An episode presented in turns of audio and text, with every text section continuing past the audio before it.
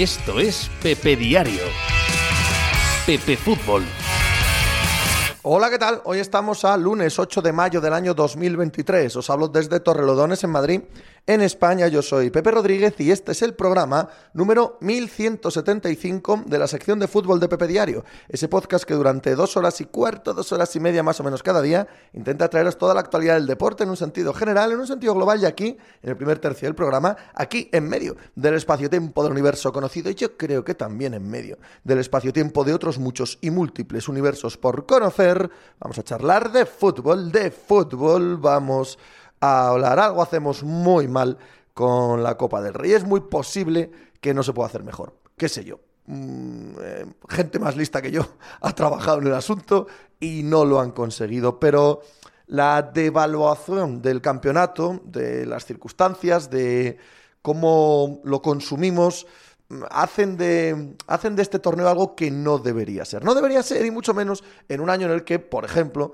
llega los Asuna a la final y eh, sabemos de sobra el puntito romántico que requiere una competición de este estilo, que la puede ganar cualquiera, que la puede ganar un equipo que no la ha ganado nunca, que hace que su afición viaje en masa, que en esa ciudad no se hable de otra cosa durante un mes, la felicidad inmensa que eh, aporta, que otorga el mero hecho de pelear por eh, una entrada, por ir a, en este caso, Sevilla. Todos sabemos lo que eso significa desde el punto de vista estético, desde el punto de vista de la narrativa deportiva y de el, eh, David contra Goliat. Bueno, no, no hace falta que os lo cuente yo porque lleváis una semana escuchando de eso por todas partes. Pero si eso nos lo dan en medio de una competición que está completamente desestructurada, que juega casi toda su eh, parte parte eh, consistente, aquella en la que hay tropecientas eliminatorias, en la que está todo el mundo vivo, aquella en la que estás pendiente de los resultados no solo de tu equipo y no solo del que va a acabar jugando la final, sino en general, en perspectiva grande, de todo el torneo. Eso se juega en enero y se juega eh, semana tras semana tras semana, pim, pam, pum. Cuando te quieres dar cuenta, estás metido en una eh, dinámica, en una retórica, en una narrativa propia de ese torneo que se te hurta, ¿no? que en cuanto llega el, el punto de las semifinales, se te quita de delante y esto empieza a dilatarse mm, semanas, meses, ya casi no te acuerdas, ¿no? De quién coño eliminó al Atlético de Madrid, pero quién eliminó al Betis. yo no me acuerdo, ya no me acuerdo exactamente cómo, cómo fue esto. Y va avanzando a trompicones a lo largo del calendario. Y a lo largo del calendario, además, vemos cosas que son todas más importantes que la Copa del Rey. Se para para la Champions League, eh, hay eh, la fase de la liga en la que ésta se decide, e incluso el parón de selecciones que, que, tenemos en primavera y que tanto nos disgusta este año en concreto en España, era eh, la primera convocatoria del nuevo seleccionador, a ver quién iba y quién no. Hubo una derrota de España que también otorga, aunque sea desde el punto de vista de, eh, de lo llamativo por malo, ¿no? También le otorga una importancia extra a esa semana. El caso es que la Copa pasa a todos los últimos planos que se pudiesen pasar y nos aparece, nos emerge plop aquí en medio de mayo con la sensación de anda, mira, qué guay, un partido, una final, una copa, por lo tanto, tiene que tener muchísimo interés, sí, lo tiene, lo tiene. Y llega el partido y enfrente del equipo Cenicienta está uno de los grandes, normalmente el Barça, pero este año le toca ser al Real Madrid. Y el Real Madrid, fíjate tú, resulta que 72 horas después de ese partido tiene una semifinal de la Champions League, cosa que tampoco es tan complicado de prever, ¿verdad? Que uno de los grandes equipos españoles esté en semifinales de la Champions League y en concreto este, pues no parece especialmente complicado de prever si miramos la historia del campeonato en las últimas temporadas. ¿Y qué sucede? Sucede que tenemos un partido, nada que objetar ni a los protagonistas, ni a los aficionados de Osasuna, ni a los aficionados del Madrid, ni absolutamente a nadie, a nadie. Tienes el partido, tienes la tensión, tienes la sensación de que hay algo en juego muy gordo, que es una copa, nada menos, una de las copas del año además. Si me preguntáis a mí, una de las copas relevantes del año, mucho más que cualquiera de las supercopas o de los mundiales de clubs o, cosas de este estilo, que me parece que están bastante alejados de lo que debería ser ¿no? Eh, el ambiente y el empaque que te da una Copa del Rey. Y ni siquiera hay celebración cuando acaba si gana el Real Madrid, como ha sido el caso de este fin de semana. ¿Qué celebración va a haber? Lógico, ninguna. Si tienes que jugarte toda la temporada y mm, casi de manera, eh, de manera gigantesca el, el refrendo a una era tanto tuya como la de tu rival que tienes en la Champions League, con todo el planeta fútbol parándose a mirar ese partido y con uno de esos encuentros que define a una generación, etcétera, etcétera. Bueno, lo que vamos a escuchar esta semana, que en, el fondo es real, es absolutamente real, porque sabemos lo que está en juego para los dos proyectos, para los protagonistas de los dos lados, para eh, los antagonistas que llevan tanto tiempo chocando entre sí, porque estábamos hablando de los dos grandes equipos de este lustro. Bueno, todo eso. Todo eso que eh, es obvio que está encima de la mesa antes de esta misma semana, en medio incluso de la propia final de la Copa del Rey. Y evidentemente el Madrid gana y el Madrid no la celebra. Hacen cuatro fotos, cuatro eh, carantoñas allí y cada mochuelo o olivo porque hay cosas más importantes en las que pensar. Algo se hace muy mal cuando la Copa del Rey llega a, este final, cuando la Copa del Rey llega a esta circunstancia tal cual la hemos vivido.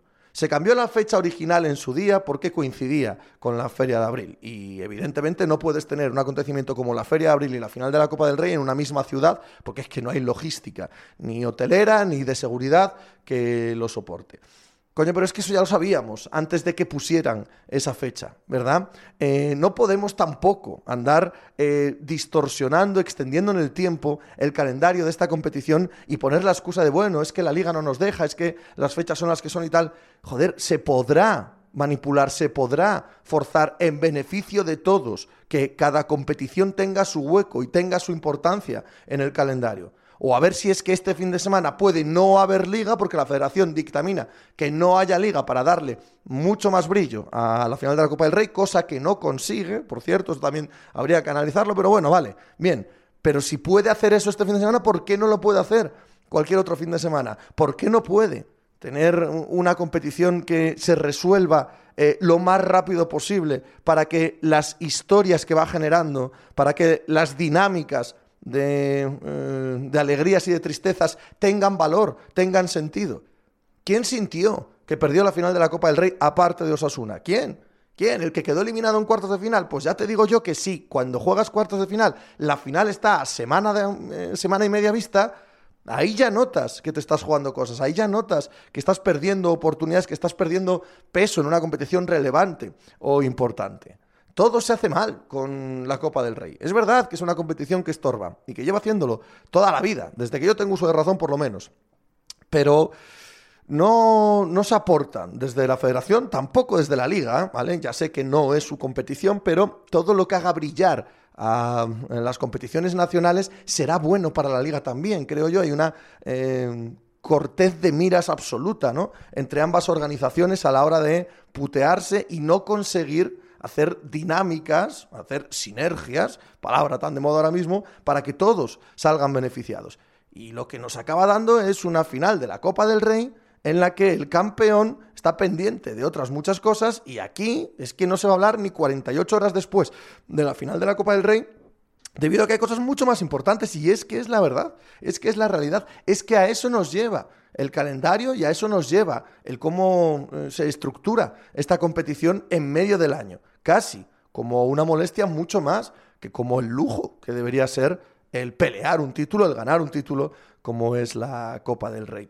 En fin, el partido en sí mismo estuvo muy divertido, estuvo muy atractivo, la, eh, el crescendo eh, emocional, sobre todo por parte de la afición de Osasuna, fue fantástico durante toda la semana y hasta llegar a la final del eh, sábado. Ya veremos si tienen alguna oportunidad similar en el futuro. No parece fácil para un club como Osasuna, pero el sabor que me queda al final es de, es de despachar el asunto mucho más que de disfrutarlo debido a cómo está colocado y debido a cómo está montado todo el calendario del fútbol, que no tiene ni pies ni cabeza y que hace que cosas que deberían ser eh, estupendas, que deberían ser valoradas en su justa medida, se conviertan poco menos que en un eso, en un ir pasando los días, ir pasando las hojas, ir pasando las competiciones, los partidos y las copas. Eh, esto no quita lo que digo, que sea eh, meritorio, que sea aplaudible, que sea un éxito para el Real Madrid conquistar la Copa del Rey, que sea un título en una temporada en la que los necesitan, al haber sido descabalgados de la liga de manera tan evidente, obvia y tan exagerada desde hace tantos meses, y que por supuesto para el Real Madrid de fútbol esto sea, sea un título con todos los honores. Con todos los honores aunque ni se celebre ni vaya a tener mucha importancia dentro de 24 horas o de 36 horas cuando el Manchester City se les aparezca delante en Champions League y eso sea lo único que les importe a ellos, a los jugadores, a los entrenadores, a presidencia, a aficionados, incluso a los que somos anti. En fin, voy a hablar con Juan Matrueva de la final de la Copa del Rey y de, lo que tenemos por delante esta semana de fútbol. Vamos, hay que andar.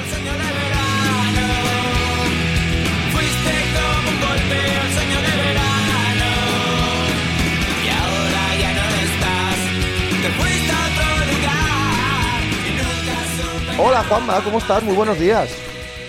Buenos días, Pepe, estupendamente. Qué bien, qué alegría encontrarte un lunes más así, bien, contento, alegre, tirando para adelante, ¿no? Alive and kicking, que dirían los de la canción maravillosa. Simple Minds. Simple Minds. ¿Te, gustaba, ¿Te gustaba Simple Minds? Me gustaba Simple Minds, pero, pero ya te he contado alguna vez que yo no soy un erudito musical. ¿eh? Entonces, claro, soy muy alegre al decir me gustaba Simple Minds, a lo mejor me conocía dos otras canciones, ¿sabes? Pero bueno, en aquella, época era suficiente para comprarte un disco y si te comprabas un disco ya eras fan. Ya eras fan, correcto, correcto, correcto. Yo, tengo un problema con Simple Minds eh, derivado de mi niñez, adolescencia, ¿eh? no es un problema adulto, ni, ni tiene nada que ver con la música. Pero en su día, principio de los 80, eran como los rivales directos de U2, ¿sabes? Eh, decía un amigo mío chileno que Simple Minds era U2 de los pobres, eh, que es esta, eh, esta forma de hablar norteamericana de, de Pur, ¿sabes? El, el, pobre tal, que es una especie de lo de que decimos aquí de hacendado, ¿no? Este es el tal de hacendado. es una estupidez, porque Simple Minds tiene unos discos a principios de los 80 estupendos. Pero bueno, había cierta rivalidad ahí, que tampoco tiene mucho sentido, porque al ser estilos similares, lo normal es que compartiesen, compartiesen aficionados, ¿verdad? Y luego hay una canción de un grupo que se llama, eh, ¿cómo se llamaba ese, ese, grupo? Delito y Ornamento, que no lo conoce ni Dios en España, ¿eh? es muy, muy pequeño. De una canción, y Ornamento. Sí, es una canción buenísima en la que va poniendo a parir a Simple Minds porque él, el que canta, es heavy, ¿vale? Y entonces se va de viaje eh, en COU, se va de viaje en autobús a París, que ya te pones, ya te pones en situación. Y entonces está sentado con una chica estupenda, majísima, que le encanta Simple Minds. Y él, como para reivindicar que es heavy, le va diciendo todo el día, vaya puta mierda que escuchas, ¿no? Y la canción es de contrición, de madre mía, qué tonto era yo. qué tonto era yo, qué, chica tan amable aquella. Claro, claro, por una chica hay que cambiar todo, todos los que tengamos, los pocos que tengamos. Yo creo que vinieron hace, hace no demasiado vinieron a España. Sí, sí, sí, están de gira casi Lo que pasa es que, se me pasó, se me pasó. Tengo pendiente, tengo pendiente, tengo pendiente ir a verlos a ellos, ir a ver a Texas, que yo es que estuve muy enamorado y muy en serio de Charlie. Claro, claro, claro. Sí, sí, sí no tiene que ser fiel a sus amores. Efectivamente, nada. Y, Charlene era, era una chica para enamorarse de ella, no hay ninguna duda. Yo además, estas, estas chicas así, que en una pinta de inmensa personalidad, ¿no? Que de manera muy, muy simplona em, se lo otorgo a las que son morenas de pelo corto. Hombre, hay otra cosa. Yo también, también soy muy fan de tanto de Charlene como de ese estilo de mujeres, no tanto de la música de Texas, ¿eh? que no me, no me gusta mucho. Pues, pues sí, fíjate, hablando de mujeres de morenas de pelo corto, el otro día estaba en el metro con, mi hija mayor y, bueno, estábamos esperando que viniera el, tren y se me ocurrió ponerle el cortometraje del, del columpio. No sé si lo recuerdas o lo has visto, sí, ¿verdad? que claro, que ahí sale una Arianna Gil, ahora Jill, pero antes era Arianna Gil, eh, que era el, vamos, era la representación, el epítome de las guapas morenas de pelo corto. Y, y es curioso cómo han pasado los años hasta en esos hasta en esos cortometrajes que es como una historieta de amor irónica y, y, no sé muy bien qué, qué, pensaría mi hija cuando lo estaba viendo, pero me miró un poco raro, como diciendo, ¿y ahora por qué me pone esto? ¿Qué me está contando? ¿Quiénes son estos? Coque Maya y Ariana Gil. Y, y, bueno, y me ha recordado lo de las morenas de pelo corto, porque es que no había morena de pelo corto más guapa en nuestra época que Ariana Gil, y además que reunía toda esa, esa personalidad, o en apariencia la reunía, que, de la que estabas hablando tú, ¿verdad? Total y absolutamente. Incluso sus eh, principales papeles son, eh, como creo que es ella eh, en la vida real, pero como actriz, papeles de, mujer con muchísima personalidad. Estabas enamorado tú de Ariadna Gil, estaba enamorado yo y estaba enamorado Vigas Luna, ¿eh? Vigas Luna es el que, más enamorado estaba de Ariadna Gil de todos. es cierto. Y David Trueba también, o sea que sí, Sí, bueno, bueno, David Trueba en un sentido mucho más real, ¿no? No en un sentido así romántico idealista. Bueno, vete tú a saber, vete tú a saber. No, se casó con ella. Sí, pero bueno, oye, ¿y, cuántos no se han casado a partir de un sentimiento idealista y platónico, sí, puede ser, puede ser, Todo el mundo, todo el mundo. Te he contado que los Trueba fueron vecinos de vecinos míos, no de puerta, ¿eh? Pero sí de barrio, sí allí más o menos. Yo eso no lo supe hasta años después cuando ellos lo contaron, o sea, no es que los encontrase por el barrio, pero David Trueba eh, luego, eh, mirado en retrospectiva, una vez que sabía eso, que fueron vecinos míos de Estrecho, el barrio de Estrecho en Madrid, eh, en muchas partes de sus obras, tanto escritas como filmográficas, ah, deja entrever ese barrio que yo conocí, sí. Sí que hay un puntito ahí que me, que me une a él, que por otro lado, artísticamente no puede darme más igual, David Trueba, la verdad. Yo, fíjate, eh, mi reivindicación basada en la envidia y en la impotencia es que ellos no son Trueba de primer apellido, ¿sabes? Fíjate qué estupidez. Eh. Fíjate, lo que me yo, ¿eh? Triste a la que me agarro. Y además se da la casualidad de que David Prueba, eh, yo creo que iba a mi misma clase en, el, en, la universidad. creo, digo creo porque yo le veía en las actas, pero no le veí jamás pisar por clase, cosa, cosa que también confirma la, la, absoluta inutilidad de pisar la clase. Y, y, sí, sí, sí, veía su nombre y veía un Trueba por allí, claro que no es un apellido tan común. Y, y yo creo que ya te conté que tiempo después fue, hizo una visita en el, en el salón ese de actos que había ahí cerca, al pegado a las y tal, a la redacción, hizo una visita. Y yo no soy muy de saludar a nadie, más bien todo lo contrario. ¿eh? Yo cada vez que me encuentro a alguien en el supermercado me escondo detrás de, de una estantería porque me da, no sé, cierto reparo saludar. Es una tontería de la cual me siento culpable inmediatamente después.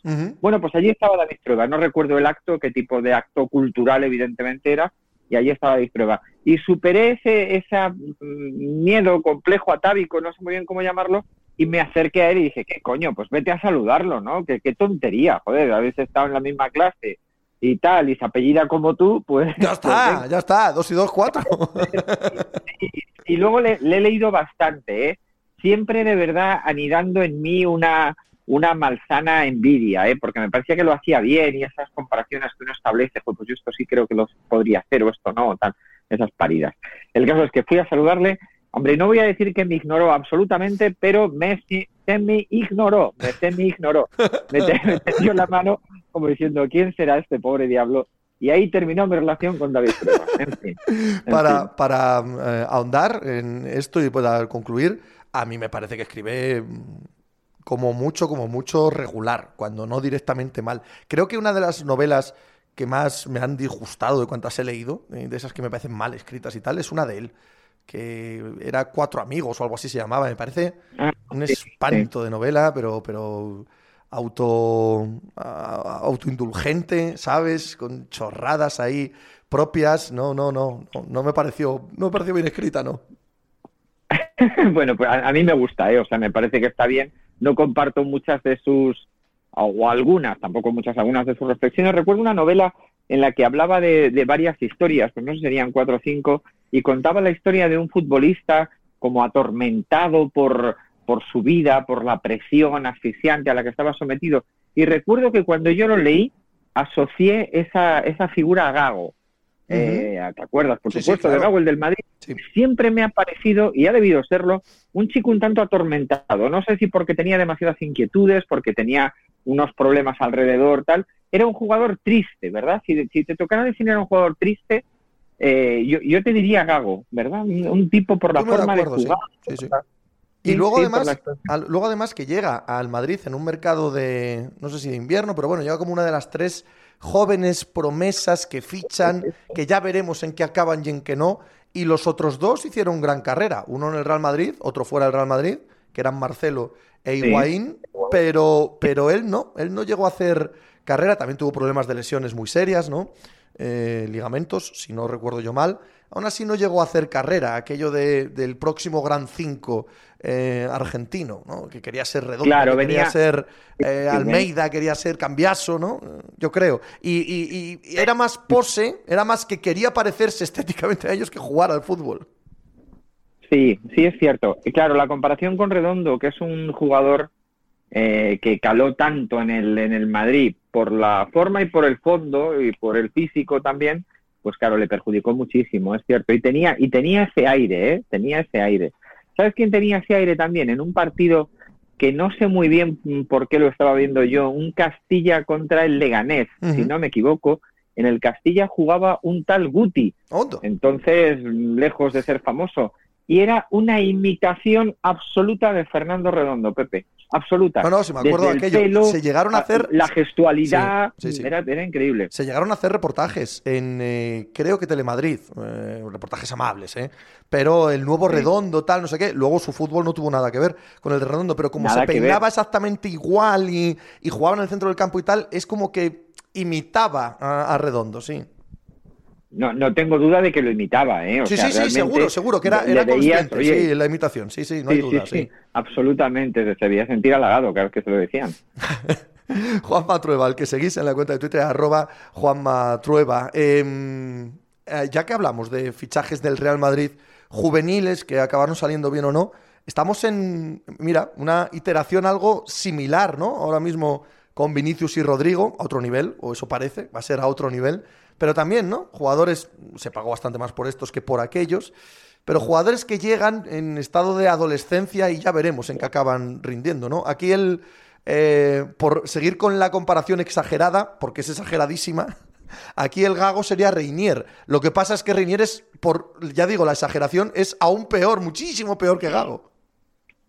Mira, eh, tuve la ocasión de preguntar a un, a un futbolista eh, profesional eh, sobre Reinier, que lo había visto.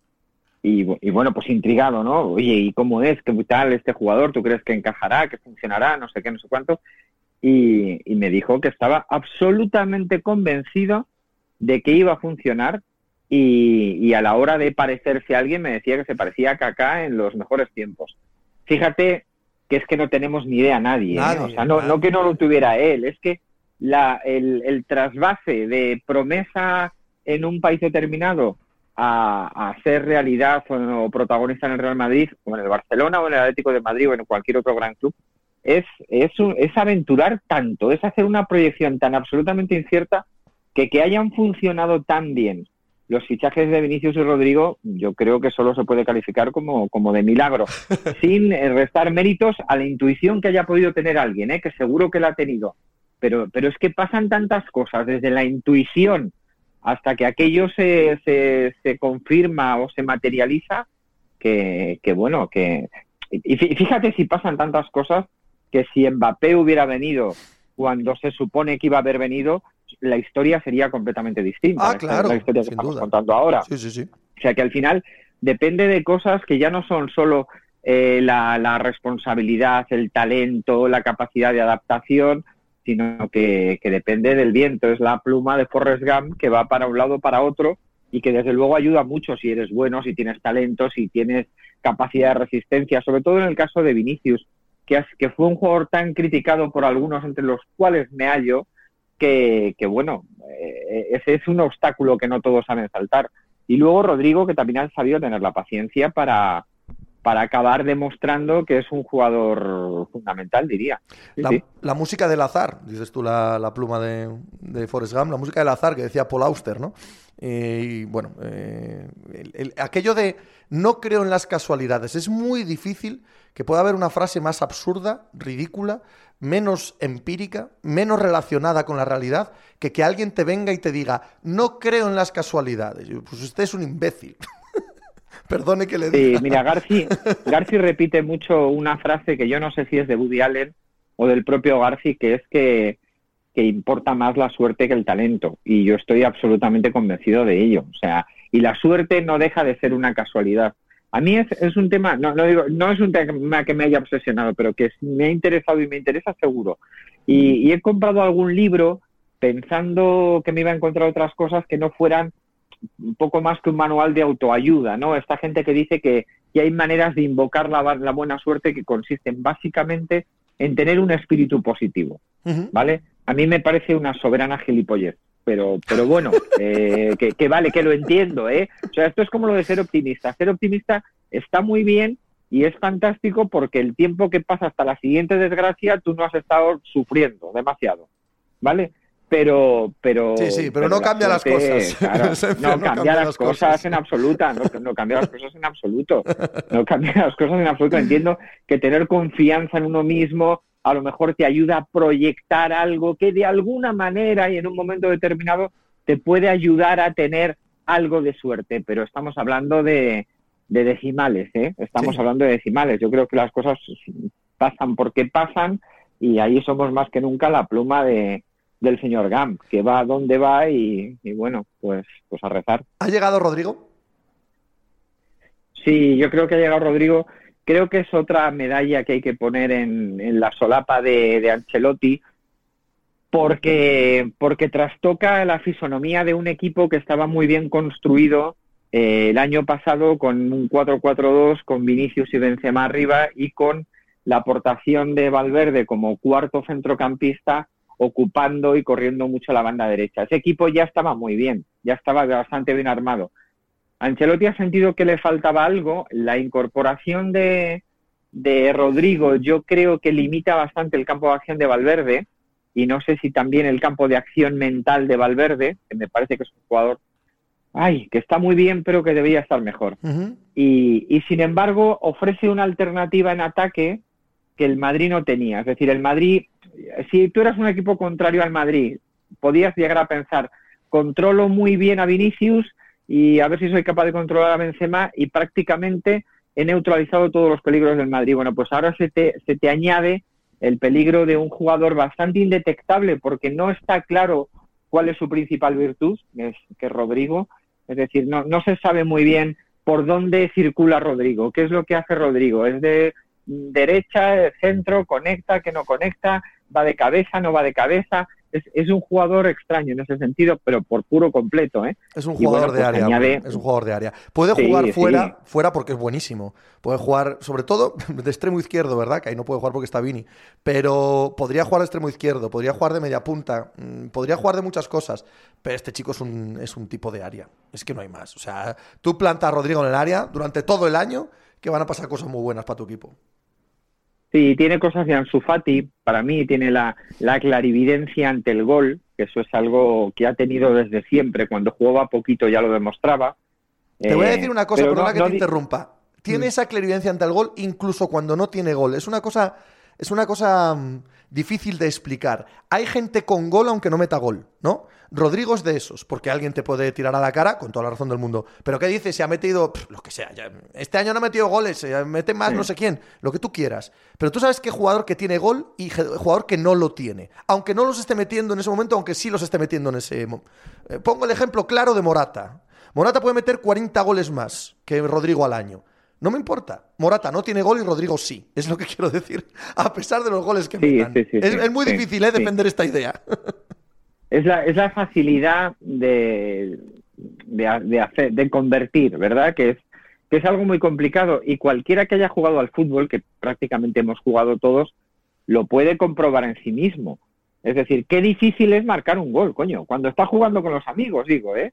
O sea, cuando estás jugando con los amigos y tienes uno que te achucha y te sale el portero, marcar un gol es jodidamente difícil.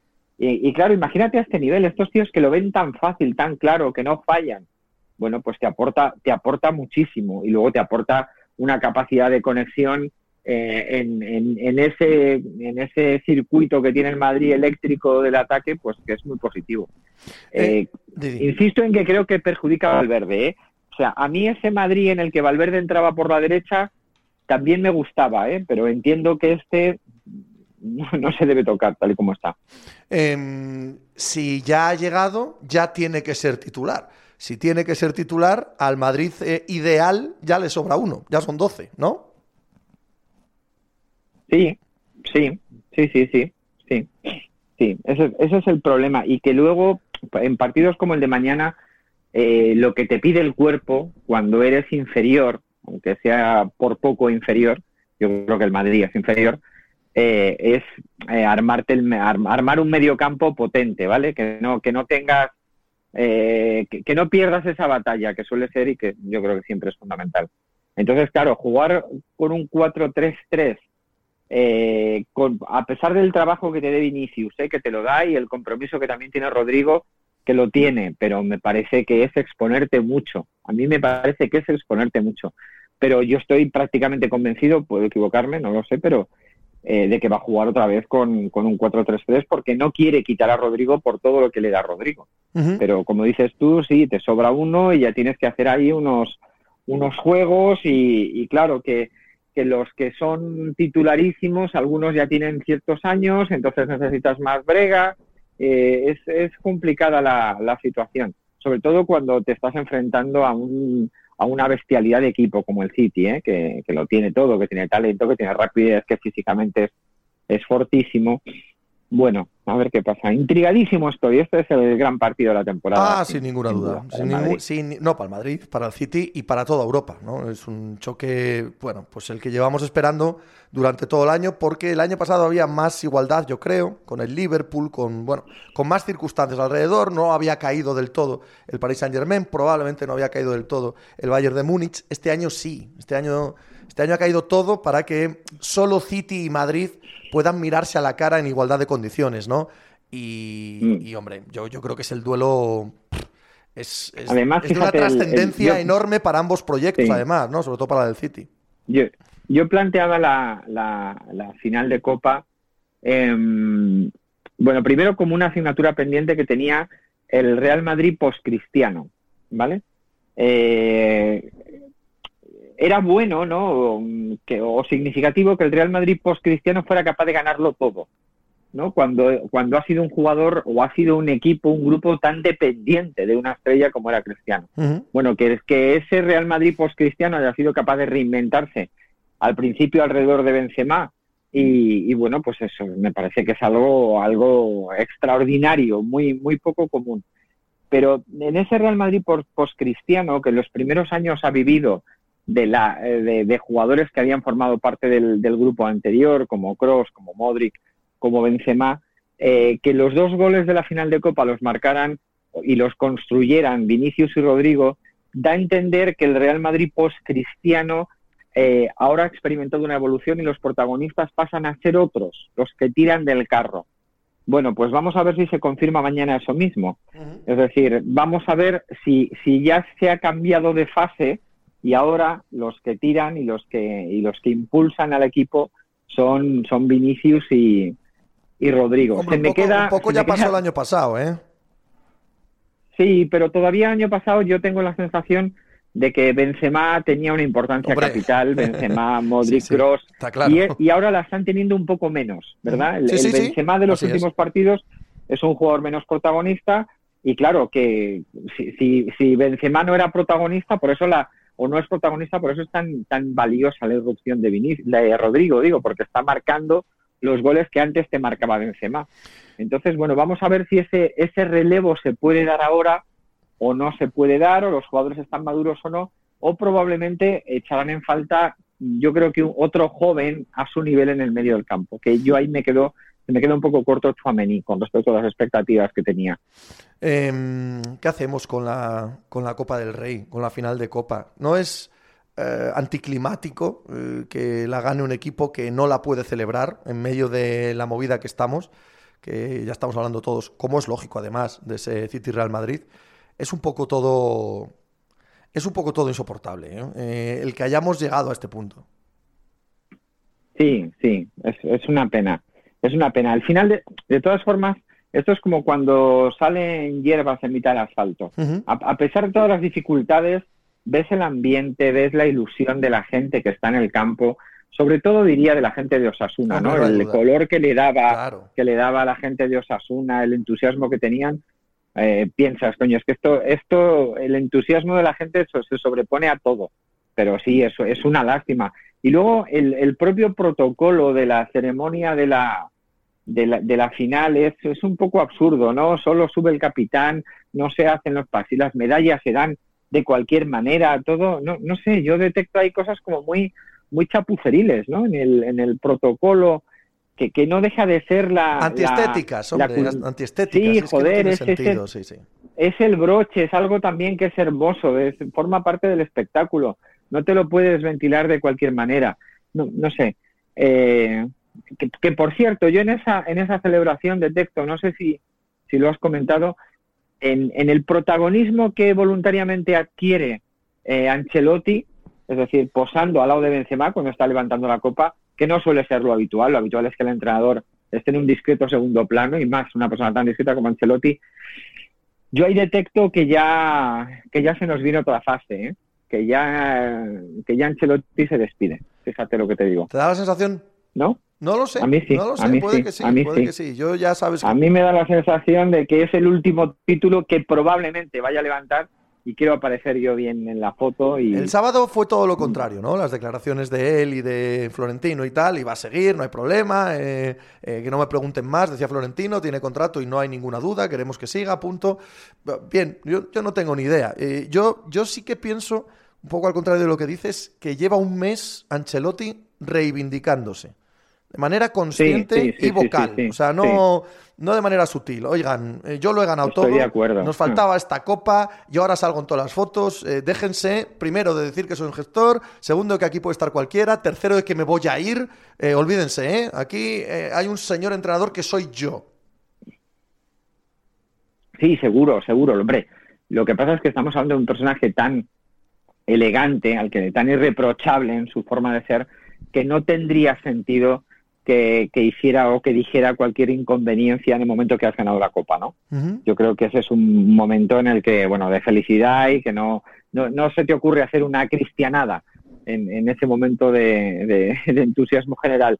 Pero como dices tú, yo toda esa reivindicación de los últimos tiempos, añadido y sumado a la foto en la que, la, en la que él quiere tomar un protagonismo tan grande, me hace ver como que hay, hay no sé, que es el anuncio de una fase nueva, una fase nueva que coincide con la inauguración del nuevo estadio, ya terminado, eh, no sé exactamente con qué fichaje, si será Bellingham o será otro, y, y, tengo la sensación de que, de que también todo esto que está llegando desde Brasil, etcétera, etcétera, pues, pues tiene un cierto sentido, ¿no? Y lo, no sé, no, no sé a quién puede ser el relevo, eh, algo me ha llegado, algo mm. me ha llegado que creo que también se ha publicado, sí, que, que sería una dupla formada por Xavi Alonso y, y Arbeloa, uh -huh. cosa que me encaja absolutamente, debo decir, absolutamente.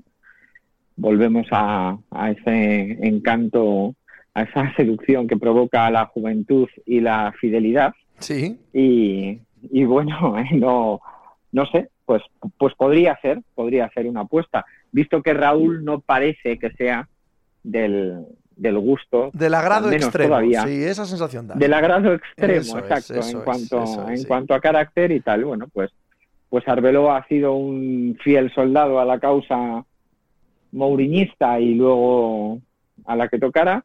Y, florentinista, y, bueno, y Alonso, florentinista, pues, florentinista, florentinista, y, y, y, bueno, y Xavi Alonso, pues qué más podría desear Xavi Alonso, ¿no? Me imagino. Eh, o sea que no, no descarto, no descarto esa posibilidad. Nadie la descarta, evidentemente, ¿eh? en el banquillo del Real Madrid. Unas palabras para concluir de Osasuna. Decías tú que le dieron todo el color y el calor a la final de la Copa. Evidentemente, ellos sí que la habrían celebrado. En caso de ganarla ya hay mucho. Eh, yo, yo es que soy tan... Para esto soy un poco perro, la verdad. Hay tanto bien ganado, ¿eh? Y, tampoco quiero ser yo aquí la persona más cínica del planeta, aunque a veces lo parezca. El bueno, no hemos ganado, pero lo que nos llevamos, las experiencias, el, el día que no olvidaremos, el equipo que eh, consigue llegar hasta aquí y todos unidos, y esto va a ser el principio de un futuro brillante, porque yo es que estoy normalmente en el otro lado de la ecuación de la balanza y también lo unimos con lo que hablábamos al principio de la conversación del azar. Eh, las oportunidades en la vida son las que son, ¿eh? Esto no, no, tiene por qué significar que el proyecto vaya a ser mejor y que este día eh, nos va a unir en el futuro. Este... No, aquí lo que ha pasado es que habéis perdido el partido más importante de vuestra historia. Y eso, eso es mucho más relevante que todo lo demás, creo. Eh, uf, yo, no soy tan duro, sinceramente. No, no ha habido casos de, de cenicientas que hayan ganado la Copa, ¿eh? O sea, quizá la, final más desequilibrada, en teoría, ¿eh? siempre sobre el papel, además del Madrid-Osasuna, era un Barcelona a la vez. De las que he visto yo, ¿eh? porque cuando se ha metido el Getafe en la final, bueno, pues una la jugó contra el Sevilla, no, no había tanta diferencia, digamos, entre los equipos. O sea, que el cuento de Cenicienta en la Copa Sí, porque eh, incluso el Depor, el del centenariazo era el Super Depor, quiero decir, no, no andamos, claro, no, hablamos de un equipito, ¿no? claro, cuando han llegado equipos, cuando llegó el Recreativo, cuando tal, no era contra, contra un Real Madrid, Barcelona, Atlético de Madrid, ¿no? Creo que fue contra el Mallorca, o fue, bueno, estoy, hablando de memoria, pero nunca se ha producido una, una historia, pues eso, un Cinderella Man, ¿no? Que de repente consiga, o, o Cinderella Team, que de repente consiga ganar a un, a un gran equipo. Y cuando tú lo ves sobre el campo y ves la final, a mí el hecho de que Osasuna consiguiera igualar por momentos la, la final eh, contra un Real Madrid es, creo que es a lo máximo a lo que podía llegar. eh, porque el, problema para ellos es que hasta igualando eso, la energía, eh, la ilusión, el optimismo, eh, la fe, la organización, etcétera, pues al final el Madrid tiene lo que tiene delante y, el, y Osasuna tiene lo que tiene y a unos les cuesta muchísimo más que a otros y era una simple decantación. Es fútbol, ¿eh? podía haber ocurrido cualquier cosa, pero er, era realmente complicado. A mí el hecho de que Osasuna nos permitiera vivir una final de Copa emocionante, eh, creo que ya es un regalo empezando el partido como empezó. ¿eh? No, no, pero si yo eso no, no lo niego claro, absoluto, creo que y, que su año es glorioso a lo que, en a lo, que puede aspirar, exacto. No, no, yo, y es un equipo ejemplar en muchos sentidos, empezando por el entrenador. Sin duda, sin duda. No, no, y por la estructura eh, que tienen montada allí, cómo se han desarrollado y el nivel al que está ahora mismo el equipo, no solo eh, jugando la final de Copa, sino en Liga. Todo el aplauso que ya le he dado durante todo el año. ¿eh? Esto no quita nada, una cosa para la otra. yo solo voy a que cuando se te presenta una así y no la ganas, eso no suele significar em, que el futuro va a ser más o menos brillante o que, bueno, pero nos llevamos esto. no mira entiendo el dolor, entiendo el dolor porque es difícil que vuelva a aparecer una oportunidad así. Y es una oportunidad, pues, pues que cuando se te escapa tiene que doler. Es que si no doliese no tendría, no tendría gracia luego ganar. Sí, que es, es muy complicado, si no prácticamente imposible, que Osasuna pueda, pueda repetir lo que, lo que ha hecho este año. Yo, fíjate, viendo el partido también echaba en falta, eh, yo que soy muy ochentero, noventero, echaba en falta esos grandes jugadores que tenía todo equipo pequeño, ¿verdad? Eh, y hice un, somero repaso ¿no? de delanteros de, Osasuna y te salían allí los Urban, eh, Milosevic, etcétera, y, claro, eso es, eso es lo que le falta al, equipo, ¿no? Antes, hasta los equipos más humildes tenían un Pato Yáñez, tenían un jugador que era, que era extraordinario, ¿no? Digamos y ahora pues, pues puedes construir un, un equipo muy sólido como es este Osasuna, con muchas virtudes, etcétera, pero te falta el pico eh, de, genialidad que te lo aportan, pues eso, jugadores que te pueden hacer algo, algo distinto. En este caso, pues se pudo pensar que podía ser Chimi Ávila, pero faltaba algo más, evidentemente. Eh, a pasar muy buena semana, Juanma, un abrazo. Igualmente, Pepe, un abrazo.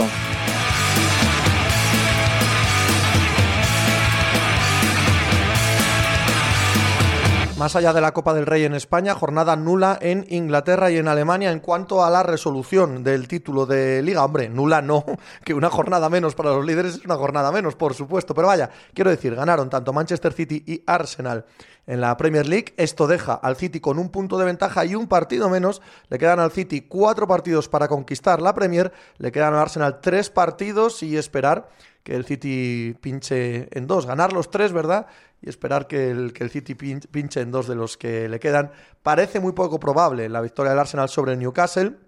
Y la derrota del Manchester United hacen que el Liverpool aún tenga opciones de pelear la entrada en la Champions del año que viene con la racha de victorias consecutivas que tiene ahora mismo. El Liverpool tiene 62 puntos, el United 63 y un Newcastle 65. Pero Newcastle United con un partido menos. Así que las opciones del Liverpool son escasas, pero están ahí. Imagínate después del año que han tenido volver a meterse en Champions. Y en Alemania ganaron tanto Bayern de Múnich apuradamente frente al Werder Bremen como el Borussia Dortmund que arrasó al Wolfsburgo con 6 goles 6. Un partido menos para el Bayern de Múnich para ser campeón de la Bundesliga. Quedan tres jornadas, le saca un punto el Bayern a el Borussia de Dortmund. En Italia, pues eso, los fastos de celebración del Scudetto del el Napoli también, ojito, que con los resultados de los últimos días, la Roma ha salido de puestos europeos, el Milán y el Inter, que se juegan esta semana una plaza en la final de la Champions League, cuarto y quinto. Así que el Milán ahora mismo también fuera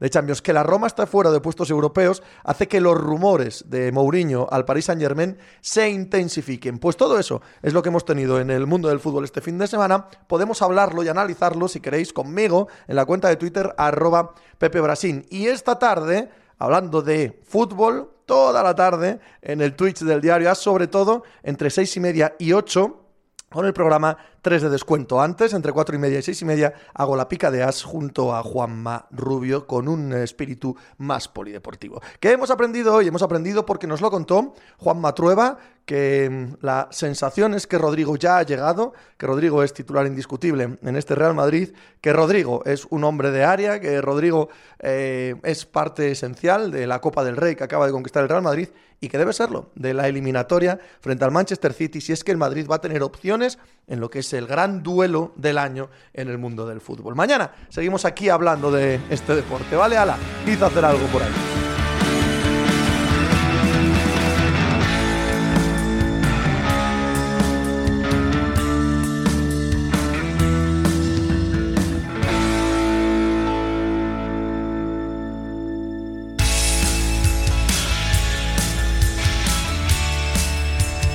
Esto es Pepe Diario. Pepe. Hola, ¿qué tal? Hoy estamos a lunes 8 de mayo del año 2023. Os hablo desde Torrelodones en Madrid, en España. Yo soy Pepe Rodríguez y este es el programa número 1175 de la sección polideportiva de Pepe Diario. Genuinamente me hallo sorprendido del estado en el que están las cuatro eliminatorias de semifinales de conferencia en los playoffs de la NBA. Las cuatro. En eh, todas las circunstancias esperaba que ahora mismo tanto los resultados como sobre todo las sensaciones fueran diferentes de lo que estoy viendo. Eh, y creo que hay individuos que están cambiando estas eh, sensaciones y que las están llevando a unos extremos bueno, que, ya digo, no solo es que no esperase que estuviesen ahí, sino que creo que tienen demasiado excesivo peso en los resultados y en las eh, victorias y derrotas de sus equipos. O quizá no, o quizá es así siempre, es así todos los años, solo que al, eh, al encontrarme ante resultados que no esperaba, le doy más vueltas al asunto. Em, podemos empezar por el último que he visto, ¿no? La victoria de Phoenix Suns sobre Denver Nuggets. Llegaba Denver a Phoenix este fin de semana con el 2-0 y con unas sensaciones de equipo completo, de equipo muy superior a los Phoenix Suns. A nadie tampoco nos iba a sorprender si nos dicen, bueno, pero espérate, porque en Phoenix lo que vamos a ver son actuaciones siderales, absolutamente inconmensurables, de Devin Booker y de Kevin Durant, y por lo tanto van a ganar sus partidos. Pues no. Claro que no me iba a sorprender, claro que eso puede ocurrir casi en cualquier momento. Estamos hablando de uno de los mejores anotadores de siempre y también estamos hablando de un jugador como Devin Booker que ya hace mucho tiempo que ha demostrado que está entre la superélite absoluta de esta liga y que puede eh, salir a un campo, a una cancha y meter un día cualquiera 60 puntos sin apenas fallo y que su equipo gane. Porque es que ya lo hemos visto, ya lo hemos visto. Tampoco Denver es la mejor defensa de la liga y hace ya mucho tiempo que, aunque creo que es un equipazo y durante las últimas tres semanas he llegado al convencimiento de que es si no mi favorito a ganar el anillo, sí creo el equipo que en este momento concreto del año mejor está o estaba, eh, tampoco es, ya digo, una de esas defensas que entiendes que puede limitar a jugadores como estos. Nadie puede limitar a jugadores como estos en sentido estricto, pero sí que equipos eh, que defienden muy bien obliguen a un sobreesfuerzo, obliguen a una sudada como Dios manda, ya que el resto de acompañantes se quede de Miranda de Ebro básicamente ante lo que hagan eh, jugadorazos como, como Booker y Durán. Pero es tan exagerado lo que están haciendo. Es tan exagerado lo que está haciendo Booker, que está anotando desde cualquier posición y con una eficiencia poquísimas veces vista. Porque es que el tío anda por encima del 70, del 75, del 80% de eh, acierto, que se dice pronto, que es una salvajada, que hace que el rango de media distancia no tenga sentido evaluarlo en un jugador como Devin Booker. Porque te juega como si fueran bandejas, ¿no? Tiros de 4 o 5 metros. El caso es que lleva a que el partido eh, se gane, a que los dos partidos de Fénix se ganen y pongan el 2-2 en la eliminatoria, incluso en un día en el que Jokic pasa de 50 puntos, en un día en el que ya veremos si no le cuesta más a los Denver Nuggets de lo que ya le ha costado, porque en un altercado en la banda, eh, Jokic empuja al propietario de los Suns, Matt Isbia, eh, porque le está cogiendo el balón como si fuese un fan cualquiera y acaba con una técnica para eh, Jokic y un enfado muy notable en Denver, sí, un enfado muy notable, pero tú no puedes tocar a, entre comillas, un fan, aunque sea el propietario de los Phoenix Suns, y esperar que la liga mire para otro lado. No sé, en este caso, ya digo, al ser el dueño de los Phoenix Suns, si habrá paradójicamente algo de árnica para eh, Jokic, porque si fuese un aficionado cualquiera, bueno, no es sencillo, ¿eh? No es sencillo que tú puedas tocar a un aficionado y salir indemne, aunque todos sabemos que la liga tampoco puede aquí decidir una serie, porque quitar a Jokic de pista es decidir una serie tan alegremente. En fin, veremos cómo se desarrolla eso. Lo que estoy seguro es que a mí me ha sorprendido lo que he visto de Fénix este fin de semana. No tanto porque exploten ofensivamente esos jugadores, sino que eso les haya llevado a igualar la, la Serie A 2. También me ha sorprendido y, bastante. El cuarto partido de James Harden frente a los Boston Celtics. Y ahí pongo el minus en Boston. Mm, es obvio que James Harden tiene capacidad para hacer partidos como el que hace ayer. Más después de un segundo y un tercer partido eh, espantosos. Eh, es agresivo, tiene el balón en sus manos, ordena pick and rolls continuos con Joel Embiid. Bueno, no tiene por qué meter todas las canastas, no tiene por qué ser extraordinariamente eficiente, pero sí esta clase de jugador para que Filadelfia tenga alguna opción. Y sin duda, Boston lo sabe. Boston, que empieza medianamente dormido el partido, va cogiendo el aire, va cogiendo la dinámica del partido y va em, restañando la diferencia, remontando y encontrándose en la parte final del partido exactamente donde quieren. Y sin embargo, ahí sigue apareciendo James Harden. Y ahí aparece en tres o cuatro canastas cruciales, en el tiro definitivo. Ahí eh, Filadelfia es capaz de hacer que Tatum no aparezca exactamente en el mismo rol, aunque Tatum también hace un muy buen partido, una segunda mitad eh, gigantesca para esa remontada de Boston Celtics. Quizás a Tatum no pueda ponerle en esta lista que estoy poniendo a Booker, que estoy poniendo a Harden ahora mismo, que estoy poniendo a Kevin Durant, en la que voy a poner a Anthony Davis o a Jimmy Butler a continuación. Porque Tatum sigue mostrando esa irregularidad que me impide que hable de él en las mismas eh, dinámicas y los mismos términos que estoy hablando de estos jugadores. Y por supuesto que de talento va igual que ellos, y por supuesto que ha decidido partidos igual que ellos, y por supuesto que si aparece, y claro que puede aparecer, y de hecho ayer aparece en la segunda mitad de manera gloriosa frente a Filadelfia, puede decidir, entre comillas, casi una serie por sí mismo como lo estamos viendo con alguno de estos jugadores. Pero al igual que su equipo, hay ese puntito de irregularidad, ese puntito de que no sale siempre, ese puntito de que, aunque te los esperas, hay ratos en los que no se parecen a sí mismos, y hablo del colectivo y también del individuo, de Jason Tatum, que nos pone esta serie como está, 2-2. 2-2 frente a los Philadelphia Sixers. Ciertamente con un partido, eh, el primero, que no hay por dónde cogerlo por parte de Boston y que puede ser un accidente. Y un cuarto partido, el de ayer, en el que pierden en la prórroga, en el que bien pudieron ganar, en el que eh, también se produce una serie de circunstancias en los instantes finales que, que podrían caer para el otro lado. Vale, vale, lo que tú quieras.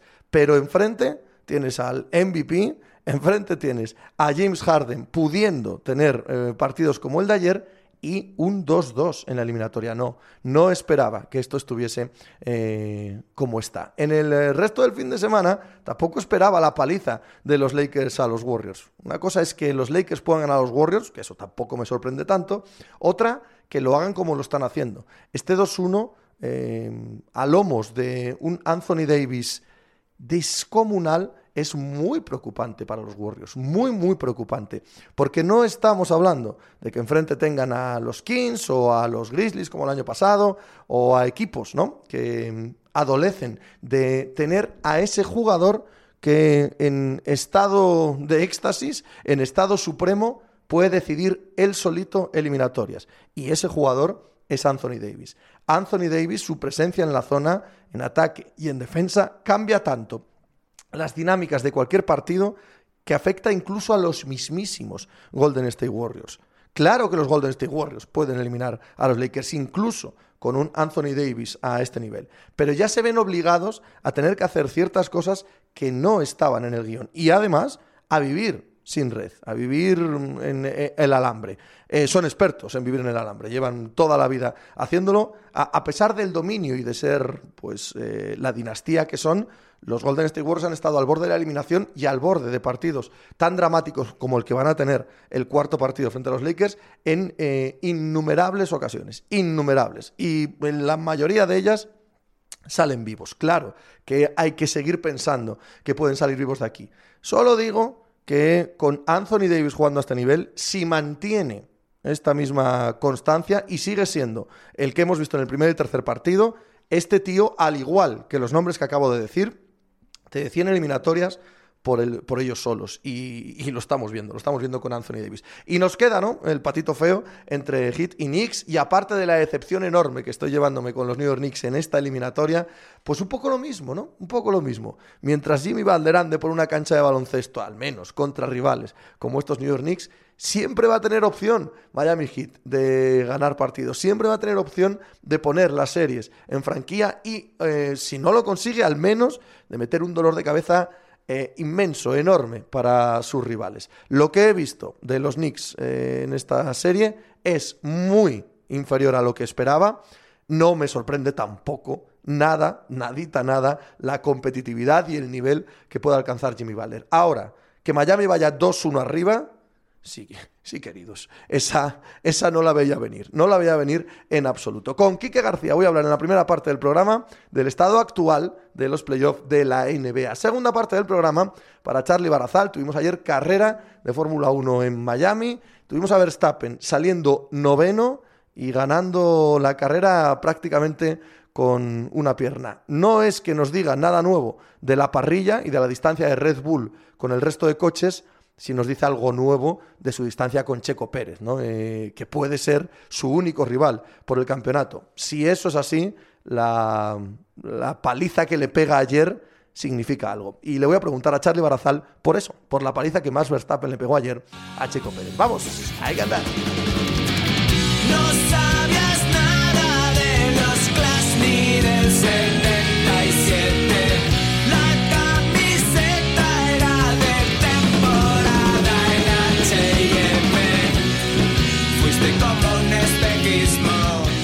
Así que perfecto, ¿no? Así que todo bien, así que todo en orden, querido Quique. Sí, señor, una, semana más. Eh, tachamos, ¿no? La anterior. Eso es, eso es. Y ya estamos, bueno, una más y, ya, y ya nos acercamos a la tumba, ¿no? Ya está. sí, un poquito, un poquito más cerca. Meses, años y ¡pum! Cuando te quieres dar cuenta, zacata, se acabó. Así, así es esto, ¿no? Y luego, pues, eh, dependiendo en qué creas, pues nada, a descansar o, a vivir otra vez o, me temo, me temo, que sea. Me temo que no va a depender de lo que creas. sí. Probablemente, ¿no? Si no, estaría claro. Aunque como decía el otro, eh, ser ateo es una cosa de las peores para estar equivocado, ¿eh? De ah, las peores para estar equivocado. Porque tú imagínate que la palmas y te das cuenta de que estabas equivocado y dices, mi cago en la leche. Ahora, ¿cómo pido perdón? bueno, en, teoría tendrías mucho tiempo para, arrepentirte. Pero, claro, llegas allí ya. Pero, o sea, tú no creías, ¿no? Yo, es que mire, yo, ¿qué quiere que le diga? Yo, es que lo ponían ustedes muy difícil. Es que el más complicado es, es imposible. ¿eh? yo creo que eso, ahí en ese último momento, al final todos, todos tienen, la misma duda, pero vamos, eh, los que sí que creen, los que no creen, todos... Eh, cuando llegue al, otro lado, ¿cómo no te vas a enterar? Como no te, acuerdo, te vas a acordar de nada. Pues vamos a, Eh, a estar reza, para, ahí reza para no estar equivocado. Reza para no estar equivocado, Kike. reza para tener razón en esto.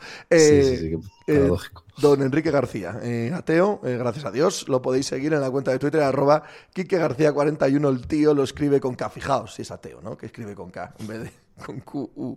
¿A ti te parece normal cómo están las semifinales de, de la NBA? Bueno, no sé si es normal, pero me parece muy bien. A mí, como espectador ateo, que no confiaba tampoco, porque los últimos años, eh, bueno, mm, digamos que los playoffs para mí habían sido bastante ligeritos. Tengo la sensación que los de este año están siendo bastante buenos. Y, y los dos partidos de, de ayer, mm, vamos, así lo, así lo refrendan. El- como siempre suele pasar en estos casos, en muchas veces eh, no es tanto la calidad del baloncesto como la tensión. Y, los dos partidos de anoche, yo creo que en el primero fue mucha tensión y en el segundo mucha calidad y mucha tensión. Y, y no sé, están en un, en un punto en el que ojalá en el otro lado eh, los Knicks eh, estén un poquito a la altura y nos eh, sigan dando también serie igualada, porque mm, para mí estamos teniendo una segunda ronda muy, muy buena también. Estoy muy de acuerdo, eh, que está siendo muy divertida, que está siendo fantástica y que eso lleva a que sea, en los cuatro casos, al menos para mí, sorprendente. No esperaba. eh, No esperaba de ninguna de las cuatro que estuvieran en el estado en el que están ahora mismo, más allá de Sí. que estén igualadas o no. Sí, no, además en, en el caso de, por ejemplo, de, de los Lakers, yo creo que un poco con sorpresa, ¿no? Por, por cómo en el tercer partido eh, pues dominaron a, a Golden State. Eh, es verdad que en, en- en la de Denver contra Phoenix yo más o menos me había rendido. Después de ver los dos primeros partidos, yo ya había dicho que Phoenix no tenía nada que hacer. Sí, yo también, y, sí. y, bueno, pues eh, ha decidido el, el señor Devin Booker que sí que hay cosas que hacer todavía con, con la ayuda de Kevin Durant, por supuesto. Y, y luego, pues por el otro lado, también entre la lesión de, de, de Joel Embiid y que Harden pues eh, te hace un partido como el de anoche. Justo, curiosamente, hablábamos hace una semana del partido de Harden, ¿no? Del primero, de la serie. y decíamos que si era capaz de seguir así toda la serie. Eh, hoy volvemos a hablar de lo mismo. Entre medias ha habido dos partidos que han sido muy malos suyos, pero bueno, a lo mejor en uno de cada tres partidos te hace este partido de cuarenta y pico puntos. Todavía lo puede hacer y por eso están ahí, por eso y, y por, por- por- Es que te voy a repetir lo mismo de Boston del otro día, por, por fallos, por eh, faltas. em, en, en principio de, de un equipo que, que es superior, que, que se deja que se deja marchar. Al final, en el partido de ayer, bueno, ellos van por detrás, al, al final remontan, pero en, en la prórroga lo tienen en la mano y, y lo, y lo dejan marchar. Y nos queda la serie esa de, de Knicks contra Miami, que ahí es donde ahora mismo tengo menos esperanzas eh, de un de la salud de Jimmy Butler. Pero es que Butler, eh, vamos, ha demostrado que es, que es claramente el mejor jugador de la serie y, y a los Knicks les he visto un poco empequeñecidos en el, en el último partido. No sé cómo van a, a responder en este siguiente. Eh, en todas ellas podemos eh, tratar a individuos que han cambiado la dinámica, el signo o las predicciones ¿no? de lo que estamos viendo. Podemos hablar de Anthony Davis en los Lakers, podemos hablar de Jimmy Butler, evidentemente, en los Miami Heat. No, a nadie nos va a sorprender. ni Jimmy Butler, ni Anthony Davis, ni Devin Booker y Kevin Durant, Sí. sobre todo Devin Booker, haciendo unos números... Bueno, lo de Booker sí que es verdad que no lo habíamos visto jamás, ¿no? Jamás. Es verdad que el baloncesto ha cambiado tanto y la eficiencia, que comparar con otras eras es, es ridículo. Pero un jugador de sus características andar anotando el 80% de tiros en dos partidos consecutivos de playoff, yo qué sé, chico. Eh, son, cosas absolutamente inimaginables. Hablabas de Harden en la de, en la de Boston. eh, podemos hablar, eh, no sé, de individuos que están cambiando signos de los partidos, signos de las series. Sí, eh, y además de que hay que añadir en el caso de Booker que lo hace con una defensa extraordinaria también, me parece a mí. Con, del lado defensivo, eh, normalmente se están cargando ahora de, de Jamal Murray y creo que lo está haciendo también muy bien y con una intensidad máxima. O sea, no es el típico que te mete los 40 puntos en ataque mientras descansa en, en defensa. Lo está haciendo también a un nivel defensivo brutal. Y, mm, y bueno, pues siempre el eh, Booker en realidad ha estado a este nivel toda la temporada más o menos y viene ya un par de años a este nivel y siempre se nos pasa un poco por alto pues porque hay otros nombres eh, más atractivos porque luego pues el año pasado se la pegó contra los Maps no y bueno no estuvo ahí a la altura en los últimos partidos pero, pero lo que está haciendo este muchacho es increíble y, yo creo que está demostrando que está en, esa categoría más alta de, la NBA. Eh, ¿Hasta qué punto pueden eh, los Suns ganar un anillo solo con Booker y, Kevin Durant? Pues eh, vamos a verlo. Yo creo que no es sostenible. tienen que ganar ahora otros dos partidos, luego otros cuatro y luego otros cuatro. O sea, todavía ganar diez partidos. pero por lo menos en esta serie ya están dando la vuelta. No sé hasta qué punto pueden aguantar, no sé si luego va a volver Chris Paul, pero de momento ya lo están, eh, lo, que está haciendo es, brillante. Y en, los casos individuales de todos los demás también hay que destacar, yo creo, a Anthony Davis, porque eh, quizás con Booker eh, y con Jokic, que también está claro que, está haciendo partidazos, pero a mí el, el caso de Davis es el que me está más mm, diciendo cuidado que si este tío está bien, este es el que sí que puede ser el que em, decante todo del lado de su equipo. No, no te digo que los Lakers, em, pues eh, que si él está bien del todo, sean los máximos favoritos al anillo, pero creo que sí que puede ser el, tío que lo decante por lo que hace en ataque, por lo que hace en defensa. Em, la sensación que me está dejando en, esa serie es esa de, joder, si, este estuviese así siempre, es que, vamos, sería uno de los tres mejores jugadores de la NBA. lamentablemente no, no lo estamos consiguiendo ver, pero basta con que esté unos playoffs bien. Sí, sí, eh, total. Lo hemos visto también muchas veces, ¿no? Jugadores, eh, o en el mismo caso de Kawhi Leonard, bueno, ya Kawhi tiene más anillos, ¿no? Pero en el último con Toronto, que es el último básicamente que está sano, eh, te basta con que te cuadre que ese año esté bien para que tengas la oportunidad de, ganar el anillo. Así es, muy, muy de acuerdo. ¿Nos falta Tatum en, esta lista? Hmm.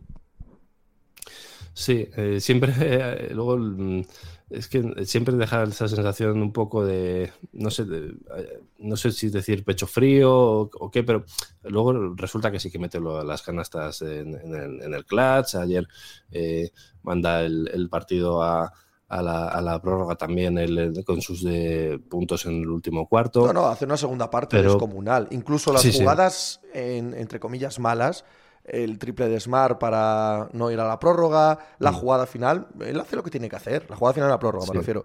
Él hace lo que tiene que hacer, va para adentro, se lleva toda la defensa, libera a un compañero, la pasa. No, no critico las jugadas individuales, ni siquiera critico al jugador, que me parece increíble. Digo que mm. Eh, hablando de justo de lo que estamos hablando, hablando de individuos que están decidiendo series o están poniendo series en posiciones en las que probablemente desde el punto de vista colectivo, desde el punto de vista global no deberían estar ahí, Jason Tatum sigue yendo sigue yendo de una manera un tanto irregular a, esta, a este nivel del que estamos hablando. Sí, que debería estar un poco más arriba, un poco más eh, pues, pues, tirando del carro y, por ejemplo, anoche evitando que, que Filadelfia gane en la, en la prórroga. Eh, y lo que tiene Tatum es eh, lo mismo que decía de, Boston, que probablemente el próximo partido lo haga, sea un partido de 40 puntos y digamos ya está aquí, y en el siguiente volvamos a ver esto mismo de anoche y así esa irregularidad. Pero, pero como hablábamos hace una semana, esa irregularidad les dio el año pasado para estar en las finales, ¿no? A un par de partidos de, ganar eh, un anillo. Pero claro, ahora mismo no les podemos, no le podemos poner a la altura de todos esos nombres que venimos mencionando. Incluso en el de Harden, incluyendo dos partidos muy malos entre medias, eh, las dos victorias de, Filadelfia son gracias a que él hace ese partidazo. Porque en, en Bid eh, la prórroga la hace buena, pero hay unos, eh, un último cuarto de auténtico pánico al Horford que le mete ahí en la, cámara de tortura con tres tapones en el último cuarto y se empequeñece, que tiene que, incluso PJ Tucker a, decirle una vez que, una rara de esas ocasiones en las que PJ Tucker mete una canasta y, y se viene arriba y, le dice a Joel Embiid que... está justo debajo del aro, por cierto, en un rebote que no toca. sí, cogiendo un rebote ofensivo. sí, y, le dice que, tiene que ser más agresivo y tal, ahí que, eso, que, en público a mí siempre me parece que queda muy mal hacer Sí, a mí también. Pero bueno, y, luego está muy bien Embiid, pero el, que salva el partido es Harden, no solo con la canasta ganadora, sino con, todo lo que hacen en el último cuarto también por, por mantenerles con vida. Incluso en todo el partido, ¿no? El pick and roll lo lleva hacia el fondo todo el rato, mueve el balón él todo el rato, no sé, él hace un partidazo. Pasa que, claro, hace tan malos el segundo y el tercero que hmm. dices, pues, pues no sé exactamente qué esperar. Sí que sé decir que sin Harden al nivel del primero y del cuarto, pues esta serie estaba acabada, ¿no? Sí, sí, esto ya se habría resuelto eh, probablemente por la, por la vía rápida. en pues, siempre tiene, mm, podemos hablar de, la lesión, ¿no? De que tiene esa excusa de que, bueno, excusa de que en teoría debería estar sin jugar ahora mismo, que siempre eso es, relativo, pero sí que cuando le ve jugar... ¡Hey, Quique! Yo creo que sí que le falta algo, ¿no? ¿Me escuchas? Sí, ahora sí, ahora sí. Ahí sí. Decía que que le falta un poco de, explosividad a Embiid, que no, es que nunca haya sido el, jugador más explosivo, pero yo creo que sí que le falta un poquito y que eso se le, se le nota. bueno, dependen de, de, Harden totalmente. Maxi eh, quizás en temporada regular haya sido muy importante y eh, ayer creo que tiene un par de acciones muy buenas, pero está, está, viendo que no le puedes exigir que él tire del carro en estas situaciones. Por eso, a pesar de los dos malos partidos, pues sí que tenemos que, alabar a, Harden y ver eh, qué es lo que pasa en el siguiente, si toca uno de los buenos, eh, si, ha ido a Las Vegas la noche anterior y, está centrado, o si toca uno de los malos. ojo a esta pregunta que te voy a hacer, que es muy complicada, al menos para mí me resulta muy difícil discernir la respuesta tras este fin de semana y cómo están estas series de semifinales de playoff en la semifinales de conferencia, de playoff en la NBA, ¿quién es el mejor equipo de la liga ahora mismo? ¿Quién es el máximo favorito al anillo? Yo hasta hace un ratito estaba convencido de que Denver. Sí, pero... yo. Mm, sí, te hace dudar. Igual es Denver, ¿eh? Sí, sí. a ver, yo sigo pensando, sigo colocando a Denver y luego quizás eh, eh, Boston eh, en, esa primera línea. Pero, pero claro, ves lo que les ha hecho Devin Booker y Kevin Durant y bueno. Eso tampoco lo puede hacer cualquiera. Es, que tenemos ese tipo de cosas en la cabeza, ¿no? el partido, además es el más fresco que tenemos ahora mismo todos en la cabeza. Pero claro, lo que hacen Booker y Durant no se los puede hacer cualquiera. Exacto. Sí, y, luego, pues por emparejamientos con otros equipos también, eh, pues a ver, depende. Luego siempre Golden State, si pasa, se le ha dado muy mal a Denver, ¿no? Históricamente, Draymond Green ha defendido muy bien a Jokic, y les vendría quizás mejor incluso el emparejamiento con Lakers. Pero sí, yo creo que esos dos serían los que pondría por delante. Eh, y luego me imagino que pondría al que salga, pues eh, claro, de la serie de Warriors y, Lakers, ¿no? O, vamos, si gana Phoenix, pues tendría que estar Phoenix también ahí, pero quitando un poco al lado la sensación del último partido, que es lo más complicado, como tú dices, que es lo último que acabamos de ver, yo la idea que tenía este fin de semana es que Denver era para mí el favorito, sobre eh, todo después de ver a Boston. ¿Te parece que han estado mal en defensa los eh, Nuggets, como dice Mike Malone en estos dos partidos de Phoenix, o simplemente es que están imparables los otros?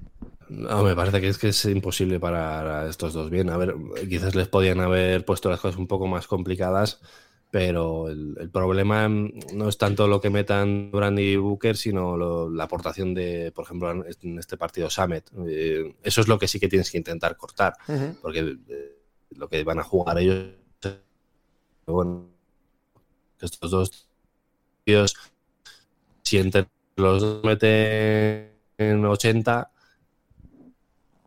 pues que el resto no meta 5, ¿no? Eh, a ver si, si es posible que han tenido durante toda la serie no, no ha sido malo. Eh, a lo mejor estando Chris Paul de baja, eh, pues podían intentar centrar más en, yo qué sé, en, hacer dos contra uno a, Booker y dejar que haga Durant, pero es que sigue siendo Kevin Durant, que le estás dando la posibilidad de atacar en, superioridad. O sea, no es. Eh, eso es igual la segunda estrella es un poco menor de nivel. Aquí tienes una estrella de Simón. Bueno. Yo creo que el plan defensivo que han tenido no, no, es malo, siendo el mismo hemos dejado esta parte final de la conversación porque como era el último minuto, digo, pues ya que quede así. Eh, perdonad, eh, perdonad la mala conexión, pero ha quedado un poco, un poco arti, tío, un poco artístico, ¿sabes? Un poco...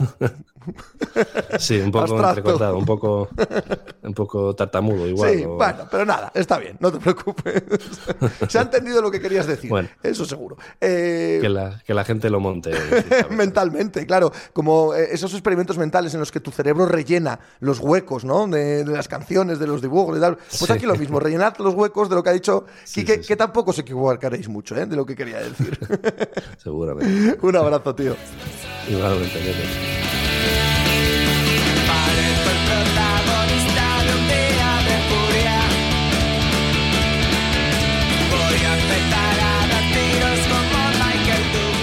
Así que nunca habías usado el Meet o qué? Nunca, jamás. Uh -huh. Pues no sé por qué te pasó este enlace. Me estoy cambiando yo poco a poco al Meet y ya no sé qué gente ha usado y, y cuál no.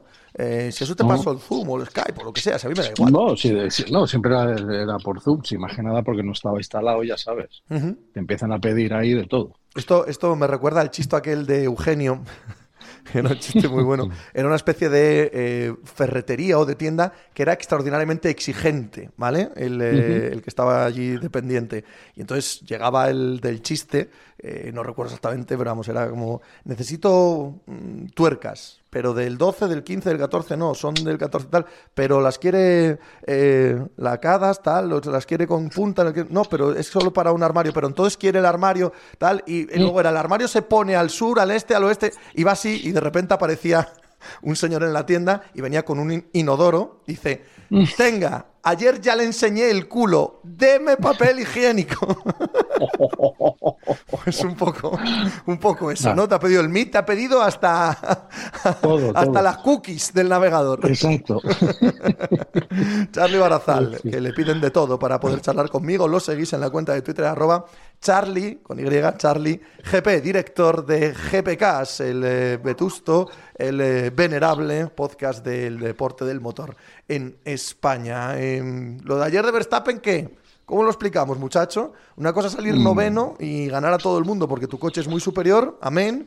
Otra es meterle la paliza que le metes a tu compañero, ¿no? Que ha salido ocho posiciones por delante.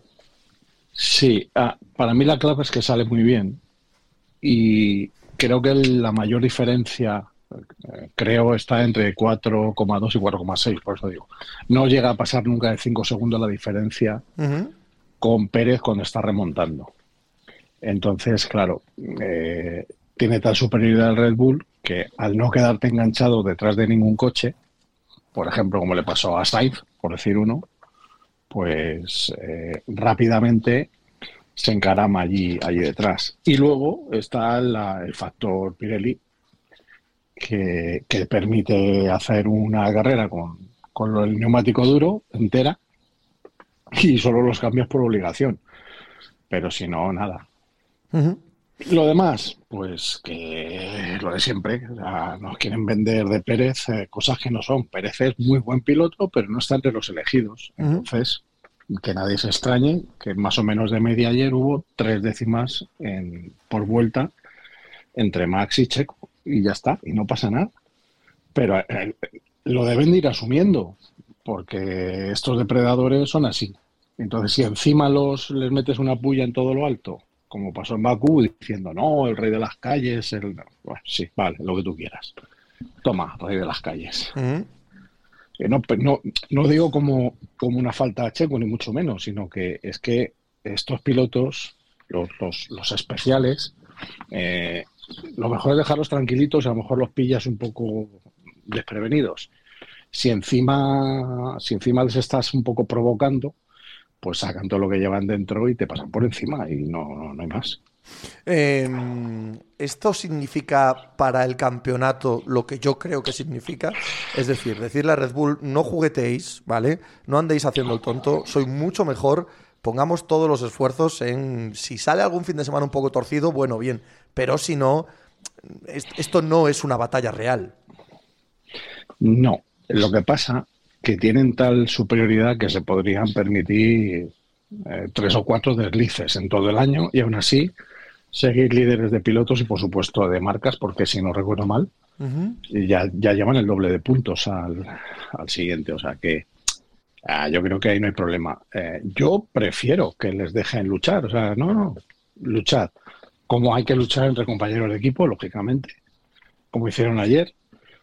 Además es que no había opción, claro. el, eh, la táctica de Verstappen fue muy buena. Ujú. Es algo con duros y a ver qué pasa. Eh, quizá Pérez, quizá tendría que haber copiado la de Verstappen.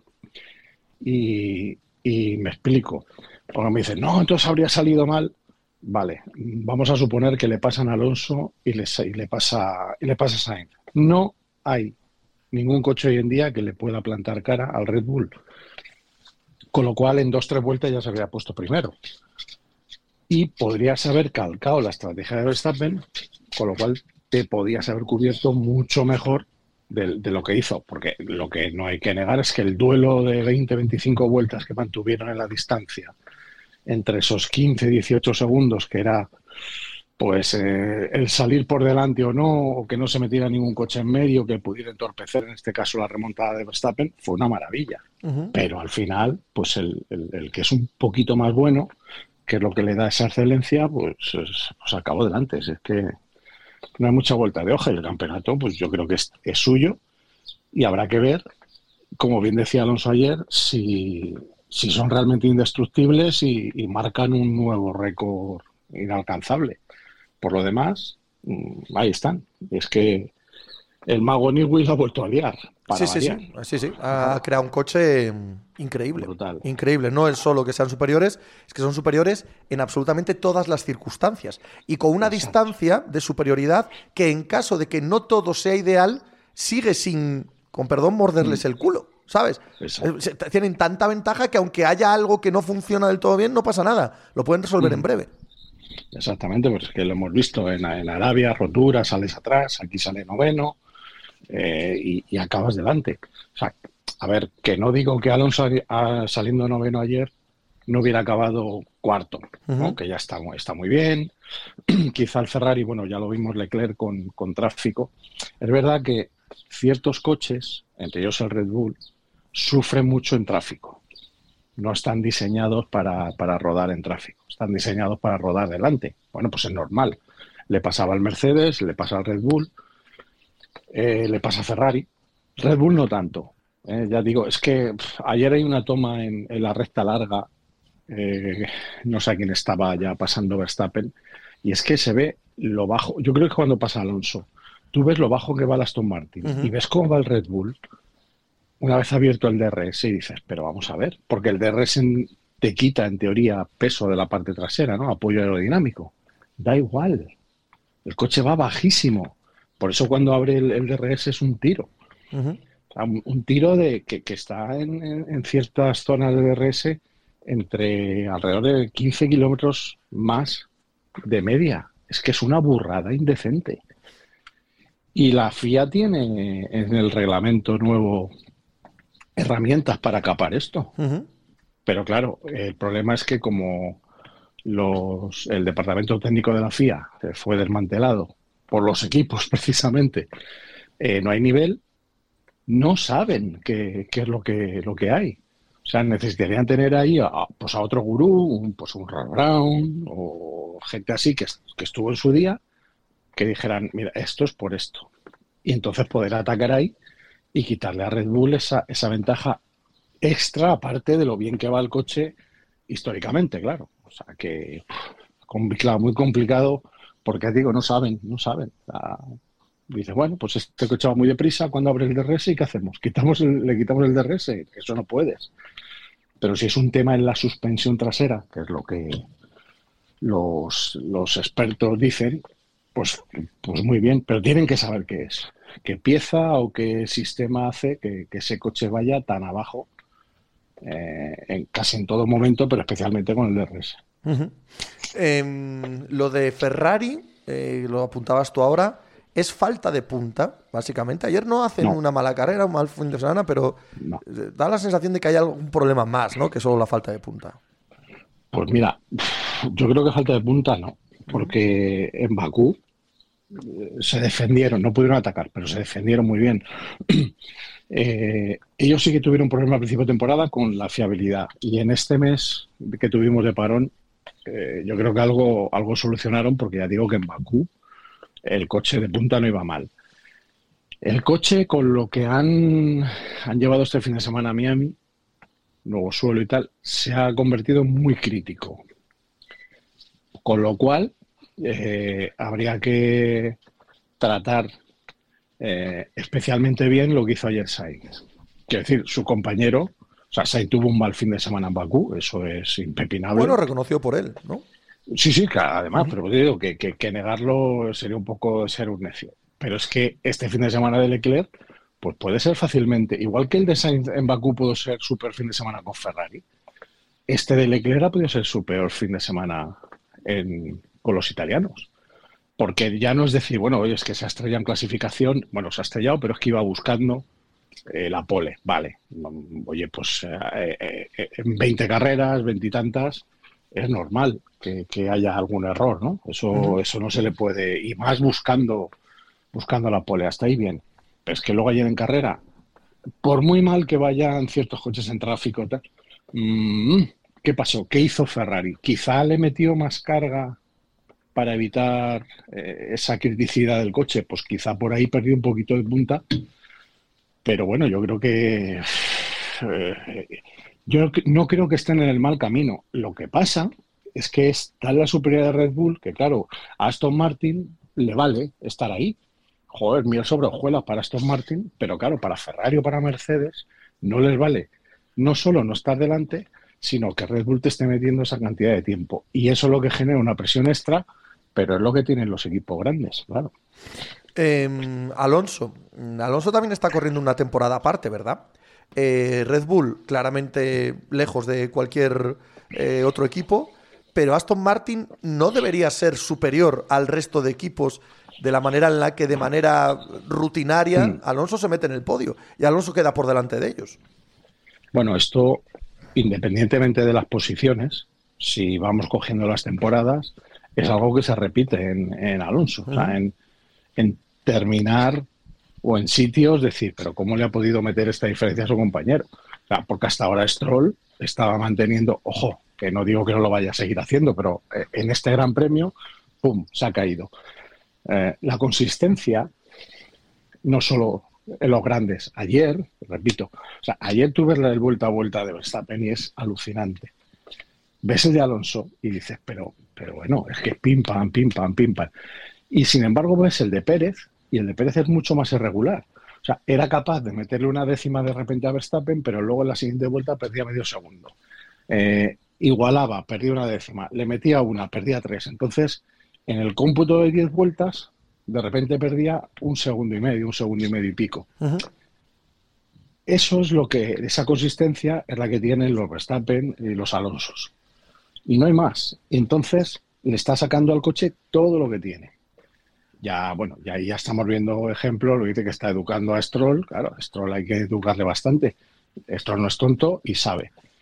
Y luego, el tema de Aston Martin, pues cuidado que ahora vamos a tres circuitos, sobre todo dos, que es Mónaco y Barcelona, donde su, su talón de Aquiles, que quizás sea la punta, no es, eh, sobre todo en Mónaco, pero en Barcelona seguramente tampoco.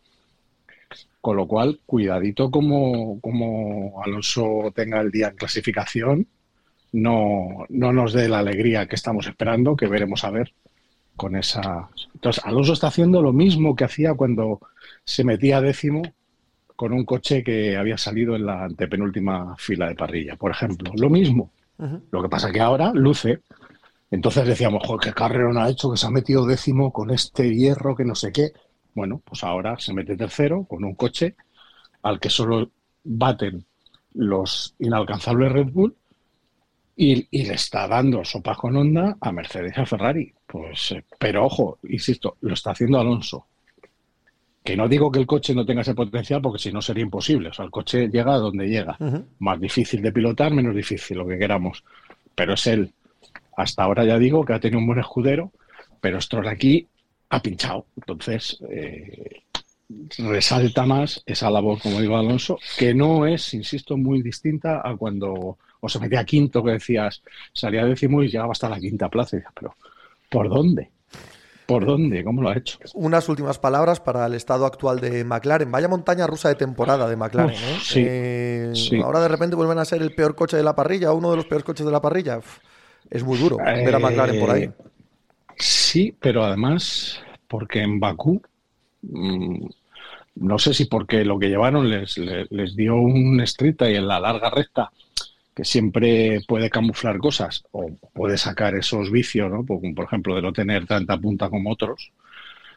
Pero claro, a mí ayer me ha sorprendido muchísimo, sobre todo por, porque en ninguna fase de carrera eh, mostraron gran cosa. También el salir con el neumático blando e ir a intentar hacer, bueno, como hicieron, ¿no? Prácticamente con, con el neumático duro toda la carrera, pues a lo mejor no es el mejor neumático para ellos, pero claro, no, no tienen a, nivel de, de, estrategia de cara a la carrera, pues hacer otra cosa.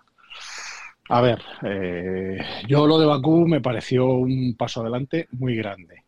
Mm, puede ser eh, que simplemente no que ahora con el tema del, de los costes y demás, el, el, tope de coste, pues es grave, ¿no? Dar un paso en falso, porque es tiempo que has perdido y, demás. Yo espero que, que, ahora en estas pruebas que vienen, pues a ver si, desde luego, si, si el coche tiene problemas de apoyo aerodinámico, lo van a pasar fatal en Imola, en Mónaco y en Barcelona, eso está claro, y quizá no salgan de ahí pero también pueden usar esas tres carreras para, ir avanzando eh, más allá de la presión que les va a caer, porque eso es inevitable. Y luego ya, a ver si en Canadá, que es un circuito de nuevo con rectas y tal, pues recuperan esa, esa chispa de Bakú, más lo que puedan avanzar aquí, pero sí, es... Y además, lo malo de esta situación para un equipo como McLaren es que pueden perder a su perla. Eh, Lando Norris, que pues creo que todos los expertos le consideran uno de los, de los pilotos que tiene que estar ahí, o de los pilotos jóvenes que en, cinco años, pues eh, con circunstancias favorables, pues tiene que estar arriba luchando por victorias, que ya lo ha estado, pues puedes perder a tu...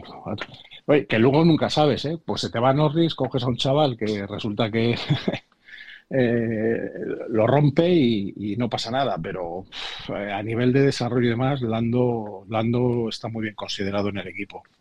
Así que eh, muchas veces no es tanto el, una temporada mala, sino como el, éxodo de gente, incluido pilotos o piloto, que, puede sufrir. Así que veremos a ver. Veremos a ver. ahora dos semanas de descanso hasta que volvamos a Europa, Imola, Montmeló, Mónaco. ¡Hala, Charlie! A pasarlo bien. Abrazos.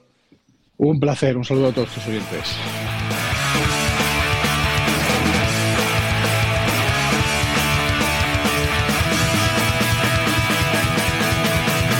Con un pelín más de apuros de los esperados, ganó eh, Carlos Alcaraz el Masters 1000 de Madrid. Bueno, la final, con un pelín más de apuros de los esperados frente a Struff, aunque eh, la superioridad que mostró en el último set, bueno, pues bien valía lo que cualquiera hubiese esperado de un rival de estas características en un torneo que ha sido bastante por debajo de lo esperado, salvo en la figura de Carlos Alcaraz, que se va a Roma con la posibilidad de volver a ser el número uno del mundo tras haber ganado este torneo en tierra batida. Roma es mucho más parecido eh, por condiciones, no tanta altitud como Madrid, a lo que luego te encuentras en eh, Roland Garros. Bueno, lo de Roma es un asunto diferente, aunque mm, lo que hace verdaderamente diferente al torneo es que este Djokovic, ¿no? Que quizás veamos a Djokovic y Alcaraz en un torneo en un Masters 1000 de tierra batida antes de Roland Garros, claramente los dos grandes favoritos. Rafa Nadal ya ha dicho que no va a Roma tampoco va a debutar en tierra esta temporada directamente en Roland Garros, va a jugar Roland Garros. Bueno, las incógnitas que tenemos todos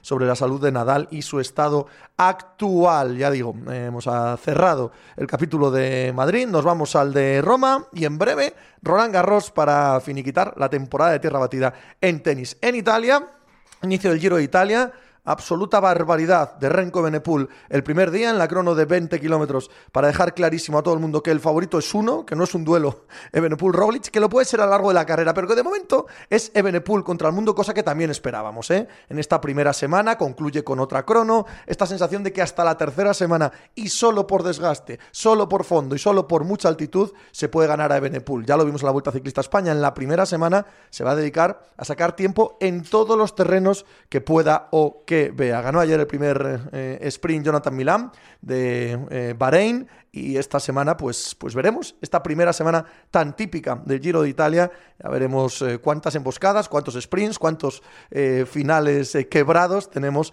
a lo largo de los próximos días. En todos ellos, Ebenepul tratará de sacar ventaja no solo a Roglic, sino a cualquiera de los rivales que tiene en esta carrera. ¿Vale?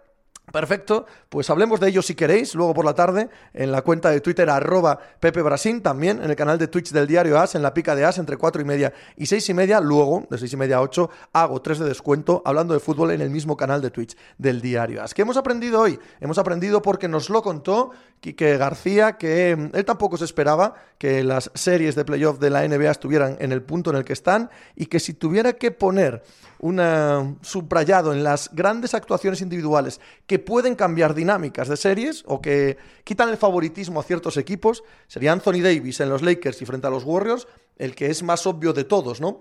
Yo también estoy de acuerdo, estoy de acuerdo con Quique en esa apreciación. Y aprendimos porque nos lo contó Charlie Barazal, que más allá de lo que vimos en Bakú o en alguna que otra carrera, lo que hemos podido ver este fin de semana en Miami es la realidad, no solo que Red Bull está muy por delante de cualquier otro equipo en la Fórmula 1, cosa que ya sabíamos, sino que Verstappen también está muy por delante de Checo Pérez. Y ayer, saliendo noveno, vuelvo a dejarlo clarísimo, ¿verdad? Vale, mañana mucho más Mundo Polideportivo aquí, pasando guay, ala, y hacer algo por ahí.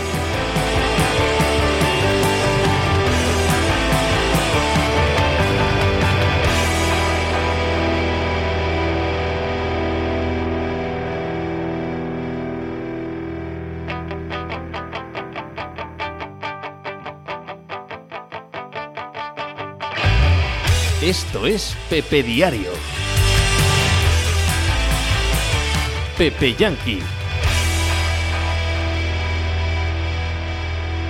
Hola, ¿qué tal? Hoy estamos a lunes 8 de mayo del año 2023. Os hablo desde Torrelodones, en Madrid, en España. Yo soy Pepe Rodríguez y este es el programa número 1175 de la sección de deporte norteamericano de Pepe Diario. Una vez que ha pasado todo eh, el huracán, toda la polvareda de la agencia libre, de los traspasos y del draft en la NFL, como os decía la semana pasada, ya nos queda más o menos claro qué clase de equipos tenemos de aquí a la próxima temporada, de aquí a la temporada del año 2023. Es cierto que hay que eh, hacer un trabajo de jardinería muy serio a estas plantillas, saber quién se queda y quién no. Es cierto que estas plantillas son eh, organismos muy vivos, casi más que en cualquier otro deporte, merced a las lesiones, merced a no traspasos de gente importante, porque los traspasos de gente importante apenas ocurren en la NFL una vez que pasamos este ecuador ¿no? de eh, la construcción de plantilla, que es mayo,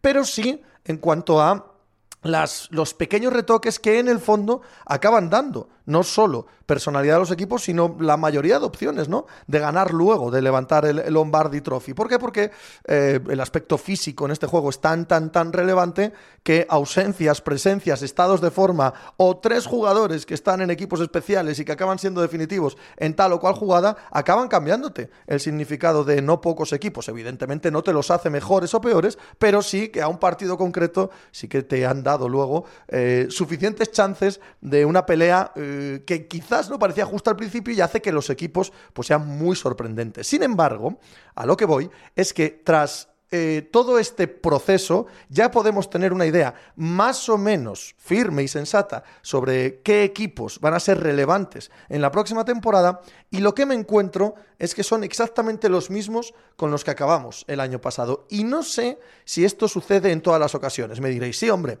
cuando llegue agosto, cuando hagamos las predicciones de qué equipos van a ganar sus divisiones, qué equipos se van a meter en playoff, eh, qué equipos aspiran al anillo, nos van a salir los mismos que el año pasado. Y sabemos que eso no es verdad, que si nos atenemos a la historia, en la NFL cambian tanto las cosas de temporada en temporada que todas esas predicciones se van a ir por el sumidero porque va a haber una mitad mínimo de equipos que ahora mismo no tenemos controlados, no tenemos en el horizonte, ¿vale? Y que van a ser eh, protagonistas y otros que sabemos a ciencia cierta que van a estar peleando, que son equipazos, que si todo lo que tú quieras, que de repente van a desaparecer entre el polvo y no vamos a ver de ellos, no se van a meter ni en playoff.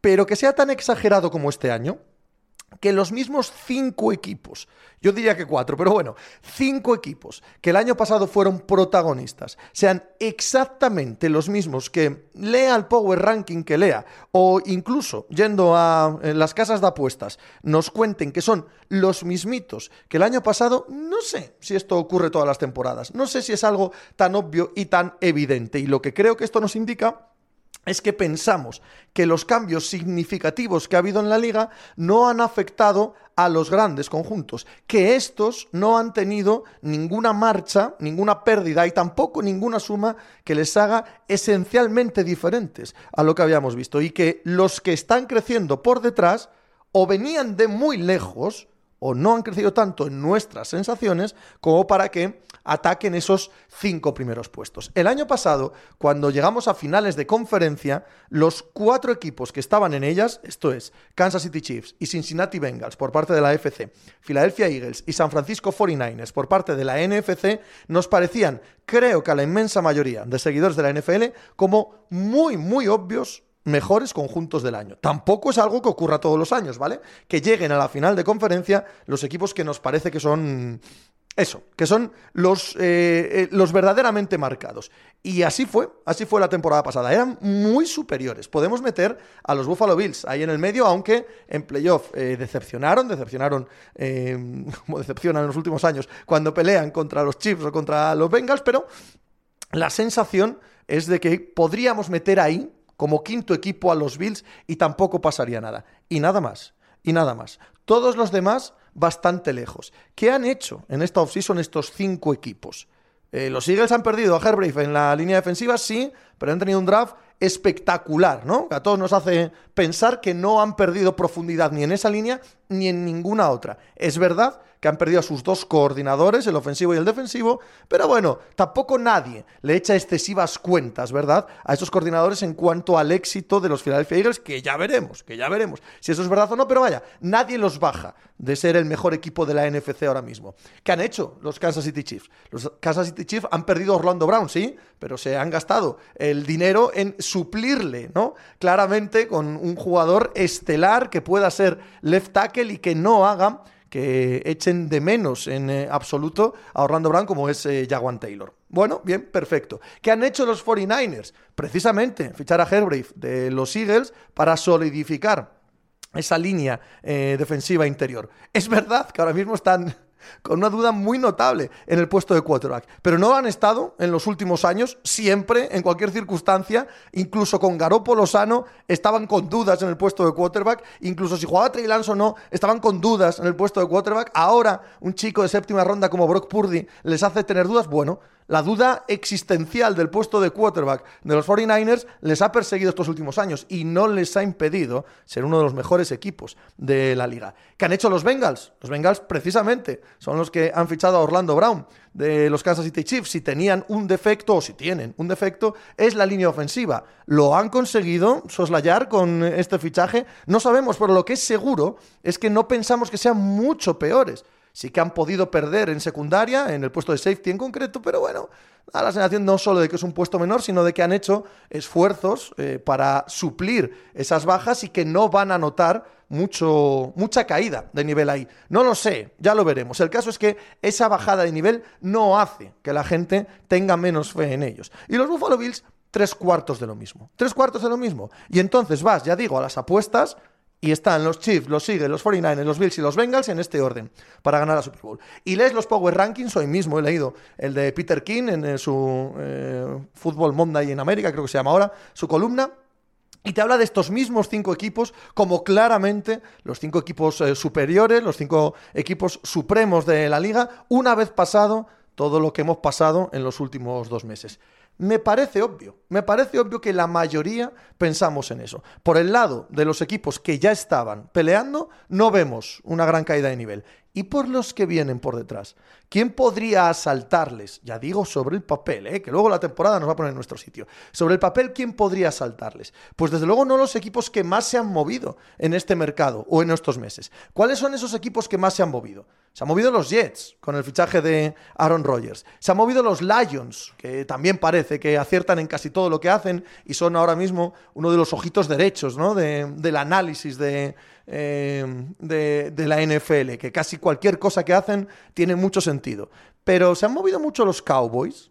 Se han movido mucho los Ravens. Los Ravens lo que han hecho es mantener a Lamar Jackson. Eso no les hace esencialmente mejores. Ya lo tenían. Se han movido mucho los Jaguars los Dolphins, los Chargers, equipos que podrían estar, ¿no? En ese segundo escalón, hombre, de ninguno de ellos parece, ¿no? Que puedas decir, wow, ahora sí, ahora sí que estamos encontrando eh, la piedra rosetta. El, el, punto que nos faltaba para crecer y para mirar a estos grandes super equipos a la misma altura. No, no lo han hecho. Lo que hemos tenido ha sido un montón de equipos en reconstrucción que sí que tienen buena pinta, como los Chicago Bears, como los Carolina Panthers, como los Houston Texans, buena pinta, entendedme, que parece que su reconstrucción está yendo por un cauce adecuado. Pero quitando eso, los que podrían estar más cerca no han hecho movimientos sustanciales para mm, limitar la diferencia, la ventaja que tenían estos equipos. Y las dudas que podían tener estos grandes conjuntos, los que el año pasado llegan a las finales de conferencia, sí que las han restañado con mucha claridad, con mucha determinación y yendo directamente al meollo, yendo directamente a eh, tratar de tapar los pequeños problemas que podían mostrar siendo como eran, claro, ya equipos que tenían muchas más virtudes que defectos. Y manteniendo esas virtudes sin excesivos problemas, sin excesivas pérdidas ni duelos con respecto a ningún jugador concreto que podría hundirles esta ilusión o esta, este pensamiento de que están por encima de la liga. Así que no sé, no tengo ni idea de qué nos vamos a encontrar en la temporada. Sí sé que va a haber sorpresas y va a haber muchas diferencias, pero hoy, desde primeros de mayo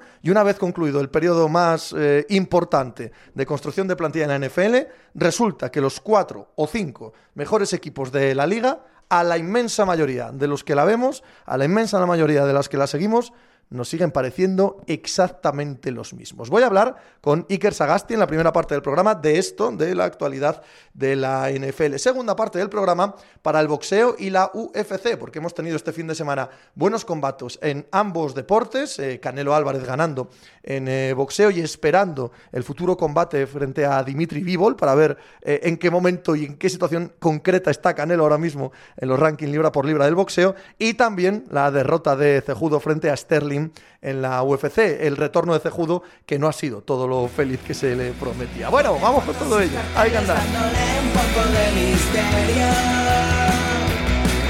Porque música detrás un concepto bastante serio.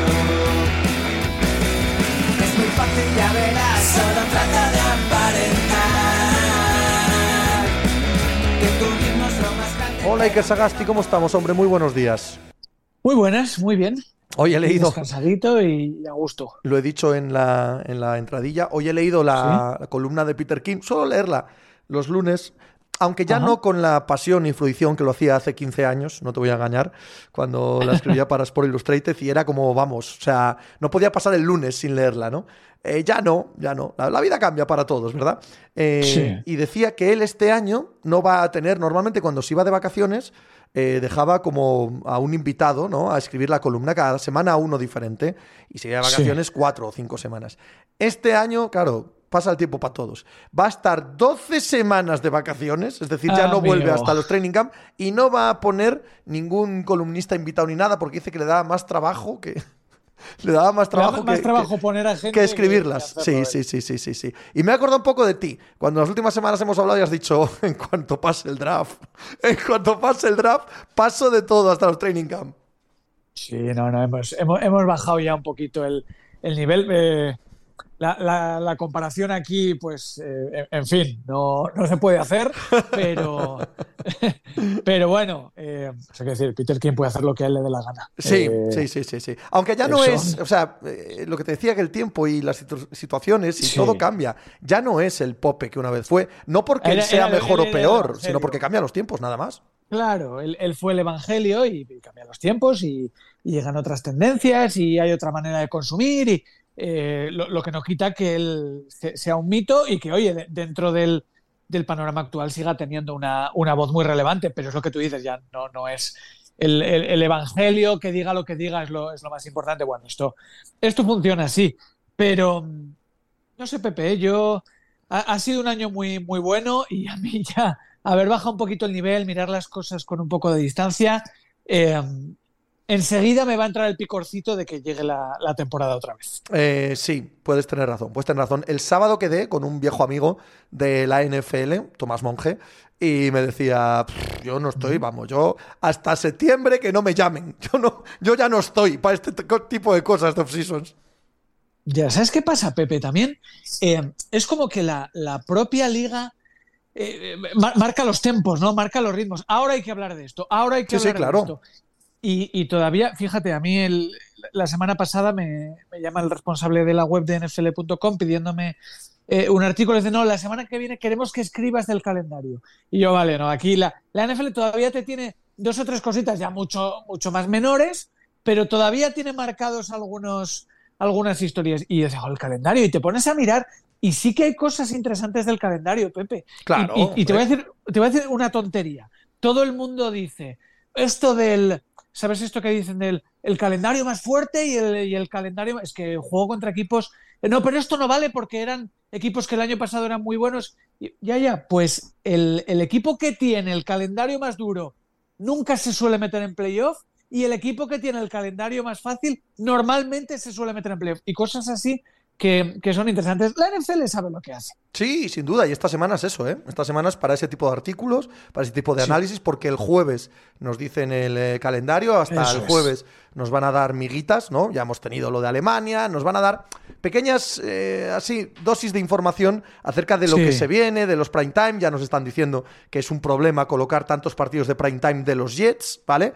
Porque, claro, hay que meterles ahora 10, 12 partidos de prime time, dado que está Aaron Rodgers, y bueno es de lo que vamos a hablar toda la semana. Evidentemente que sí. Iker Sagasti, al que seguís en la cuenta de Twitter, arroba Sagastiker, parte de 100 yardas, la punta de lanza del crecimiento de la NFL en España. Oye, hablando de esto, cerrando un poco el círculo de calendarios difíciles, de fáciles, de lo que hemos vivido hasta ahora, que es el eh, montar las plantillas del año que viene. Em, decía también Peter King, y luego me he molestado mirarlo en casas de apuestas, y he mirado también otros Power Rankings de, otros sitios, ¿no? Que los han hecho después del draft. ¿No te sorprende, quizá no, ¿eh? quizá sea lo que pasa todos los años, pero yo no sé si tan exagerado, ¿no te sorprende que los cinco mismos equipos que el año pasado eran considerados los mejores equipos de la NFL los sigan siendo considerados hoy y con bastante diferencia? Estos son Eagles, 49ers, eh, Chiefs, Bengals y Bills. Sí, sí me, sorprende, aunque pasa esto, ¿no? Que de 14 equipos que se, que se meten en playoff, más o menos la mitad, o sea que puedes subir dos arriba, dos abajo eh, al año siguiente no se meten, pero los, los poderosos los, siguen siendo. Lo que no es normal es que los exactamente los mismos lo sean y te diría casi en el mismo orden. Y, esto sí que no es tan propio de la, de la NFL. Eh, Filadelfia ha tenido que llevar su propio camino durante la offseason, creo que es uno de los equipos que mejor lo ha hecho eh, porque se enfrentaba a problemas ¿no? de, pérdida de jugadores. Pero, por ejemplo, Kansas el, año pasado ya parecía que no, no era esa superpotencia, pero claro, cuando tú tienes a Mahomes eh, siempre, siempre lo eres, pero a mí lo que me sorprende es la manera en la que ellos consideran que tienen que seguir siendo. Y no es fichando, quiero decir, los mejores, eh, y no es fichando superestrellas en skill players, es eh, protegiendo a Mahomes. Y, y puede sorprender mucho lo de Donovan Smith. Porque ellos traen a Juwan Taylor, ¿no? Y dicen, bueno, hacemos como con Orlando Brando, lo vamos a poner en la izquierda, y ya de repente ven que en el mercado hay un jugador que, aunque ya sea veterano y esté lejos de, su mejor nivel, como es Donovan Smith, pero este tío protegió a Brady cuando ganó el anillo. Y mira, lo traigo barato y pruebo a ver si me vale. Si me vale, pues mira, tengo como mi, como mi interior de la línea es fantástico, es buenísimo, pues tengo un tío que sabe y tiene experiencia y tengo otro que es joven y está en su mejor momento para poner en la derecha y en la izquierda. No es fichando superestrellas receptores. Es, y aprendieron de esto cuando perdieron precisamente aquella Super Bowl con, con, eh, con Tampa, es protegiendo al que es el que le marca la, la diferencia. Filadelfia sigue teniendo su, su, su, potencia de ataque casi intacta. Lo que han hecho es buscar la manera de que su defensa siga siendo buena. Y el caso de San Francisco, que creo que es, eh, y, ahora hablamos también de, de Bills, pero eh, el caso de San Francisco es muy curioso porque es el único que lo hace sin tener un super quarterback. Ellos apuestan por el. No, ni super. ni super ni no super. sin quarterback. exactamente. Pero, pero apuestan a que pongan al que pongan, van a hacerlo funcionar. Así que son tres fórmulas completamente distintas, eh, la una de la otra, y luego está el caso de, de los Bills, que siguen sumando gente en la línea defensiva. Es, no, no te traigo, el año pasado fue Von Miller, que sí que es una estrella, pero ya no, no, te traigo estrellas, te traigo jugadores para seguir dando rotación, para seguir dando refresco. Punafor no es que sea eh, un tipo que digas, bueno, pero es que tú ya tienes una muy buena línea por dentro, tienes nombres importantes como Ed Oliver, eh, Jordan Phillips y demás, sigues poniendo eh, piezas que te sumen y demás. y luego lo del, lo del tight ¿no? Tú traes a Kincaid, que creo que es un tío que casa perfectamente con, con Josh Allen y creo que es una declaración de intenciones con la manera de jugar. Así que sí, todos equipos que siguen siendo favoritos, pero todos equipos que lo hacen de una manera muy distinta. Y me, o sea, que decir, me, asombra y a la vez me, es como que me apetece mucho ver cuál va a ser la buena. Sí, sí, sí, absolutamente de, acuerdo. Tan relevante como esto es el hecho de que los equipos que están por detrás, ¿verdad? Eh, no, se, no se hayan acercado. Porque ¿quiénes estarían por detrás de ellos? Dallas, Baltimore, ¿no? Chargers, quizás. Eh, no, parece que ninguno haya tenido un off-season para acercarse a ellos, ¿no? Sobre el papel no, no puedes considerar a ninguno en, ese escalón, ¿no? Si tú pones el, escalón de los super favoritos, ninguno ha hecho lo suficiente. Eh, yo creo que, creo que Dallas es un equipo que va a volver a ser peligroso, pero del, que puede seguir teniendo dudas, ¿no? Porque ellos que han sumado, han sumado a, a Brandon Cooks, vale, sí, amenaza profunda, han sumado a Missy Smith para el interior de la línea, han sumado eh, un cornerback de, muchísimo nivel como, como Stephon Gilmore, pero nada de eso te convence de que vayan a estar en el, mismo nivel, en este caso que Filadelfia o San Francisco, que son los de su, los de su conferencia. Eh, con los Chargers pasa un poco lo mismo. Ellos draftean otro receptor, eh, suman algo de, experiencia en, en, defensa, pero es que tienen mucho que demostrar y hasta que no lo veamos, hasta que no anden ese camino, no, no vamos a ponerles ahí. Entonces, eh, yo, creo que es normal no sumar ningún equipo y tú dices incluso con distancia. Y estoy de acuerdo con eso. Sí, esa es la sensación que me queda a mí ahora mismo. Y también me queda que los equipos que han crecido venían de muy abajo, ¿no? Los citados Jets, por ejemplo, venían de. No, no, no, tan abajo, porque son un muy buen equipo, ¿no? Pero como que no les alcanza aún para estar al nivel de estos. Sí, pasa que con, esto que acabamos de decir, el, nivel anterior, ¿no? Si de repente unos Cowboys o unos eh, Chargers, que son, que son ese segundo escalón, si se plantan en una final de conferencia, a mí no me va a sorprender. Pero de primeras, mm, pues yo veo, veo más plausible o veo más sencillo que, eso, que el que juegue contra Kansas, porque Kansas siempre se mete, que sea Bills o que sea Bengals. Pero ya digo que es, así, porque esto es así siempre. Con los Jets, eh, pasa que la apuesta es para allá, ¿no? tú, tú, miras el, lo que has hecho es meter un quarterback que te marca la diferencia porque es pasar del peor quarterback, lo, fue, de, la NFL el año pasado, el de los Jets, a de repente poner uno que acaba de ganar recientemente los MVPs, dices, bueno, ¿es, esto suficiente? Eh, pues tú lo decías, quizás es un equipo que parte de demasiado abajo como para considerarlo, aunque ellos tienen que serlo, o sea, quiero decir, tienen que estar en esa pelea porque su apuesta es la. Ah, no, no. La, de... Esta gente tiene que ganar el anillo en los próximos dos años. a ver, entiendan ustedes. Yo no sé si los van a ganar o no. Nadie lo puede saber. Pero tienen que. Eso es. Su objetivo no es otro. No puede ser otro. No es el mismo objetivo el de los Houston Texans que el de los New York Jets. ¿Es así? No puede ser. Claro. No puede serlo. Y, la urgencia está ahí. Eh, el tema es: ¿eran los Jets un equipo al que solamente hacía falta ponerle un quarterback para ser. Eso decíamos, eso decíamos. No sé si ahora vamos a desdecirnos, pero eso decíamos el año pasado, porque había defensa, había línea, había jugadores ofensivos. Bueno, veremos. Claro, sí, sí. Tú, miras, tú miras el abanico de, armas ofensivas que tiene Aaron Rodgers y es, es, muy bueno. Es, es, potente, es amplio, sobre todo si vuelve eh, Brice Hall a tiempo para, para el backfield. Pero, pero tú miras el cuerpo de receptores y demás, es, muy bueno. Pero si a mí me, haces eh, apostar, yo me cuesta poner a los Jets al nivel de esos tres equipos de la, de la americana que hemos dicho al principio. Me cuesta mucho ponerlos a la altura de Chiefs, Bengals y, Bills. A mí me cuesta. Qué situación tan extraña la de Mecky Beckton, ¿verdad? Eh, un hombre que apenas ha jugado, un hombre que, que, parecía que podía ser muy clave ¿no? en el futuro de este equipo cuando lo draftean, en construir una línea salvaje, eh, mastodóntica. Eh, ha tenido problemas de lesiones, quién sabe si también de actitud, pero el hombre sale y dice que quiere ser una estrella, que quiere jugar, que tal, que no sé qué, y dice su entrenador, ya amigo, te lo tienes que ganar. Lo dice en público, lo dice Robert Sale sin ninguna mm, sutilidad, ¿no? deben estar pasando cosas complicadas, ¿verdad? En este caso. Sí, eh, lo, que sí es evidente, porque además, eh, si, cualquiera, yo invito a los, a los oyentes a que busquen una foto eh, de Mickey Beckton ahora mismo, su bajada de peso es tremenda, ha, perdido muchísimos kilos, yo no sé si esto para, para un línea es bueno o malo, aunque es verdad que... en el, caso, en el caso de Mickey Beckton es, bueno en general. Estaba pasado, sí, sí, sí. Además un tipo tan grande para moverse y demás, pero yo tengo una sensación de que para él es ahora o nunca. Quiero decir, o, demuestra que puede ser ese left tackle válido, ya le han puesto al quarterback al que tiene que proteger sí o sí, o se va a acabar para él. Y es muy joven y, ya te digo, y, las dudas están sobre él, tanto por el tema de mantenerse sano como el tema de ser un jugador diferencial.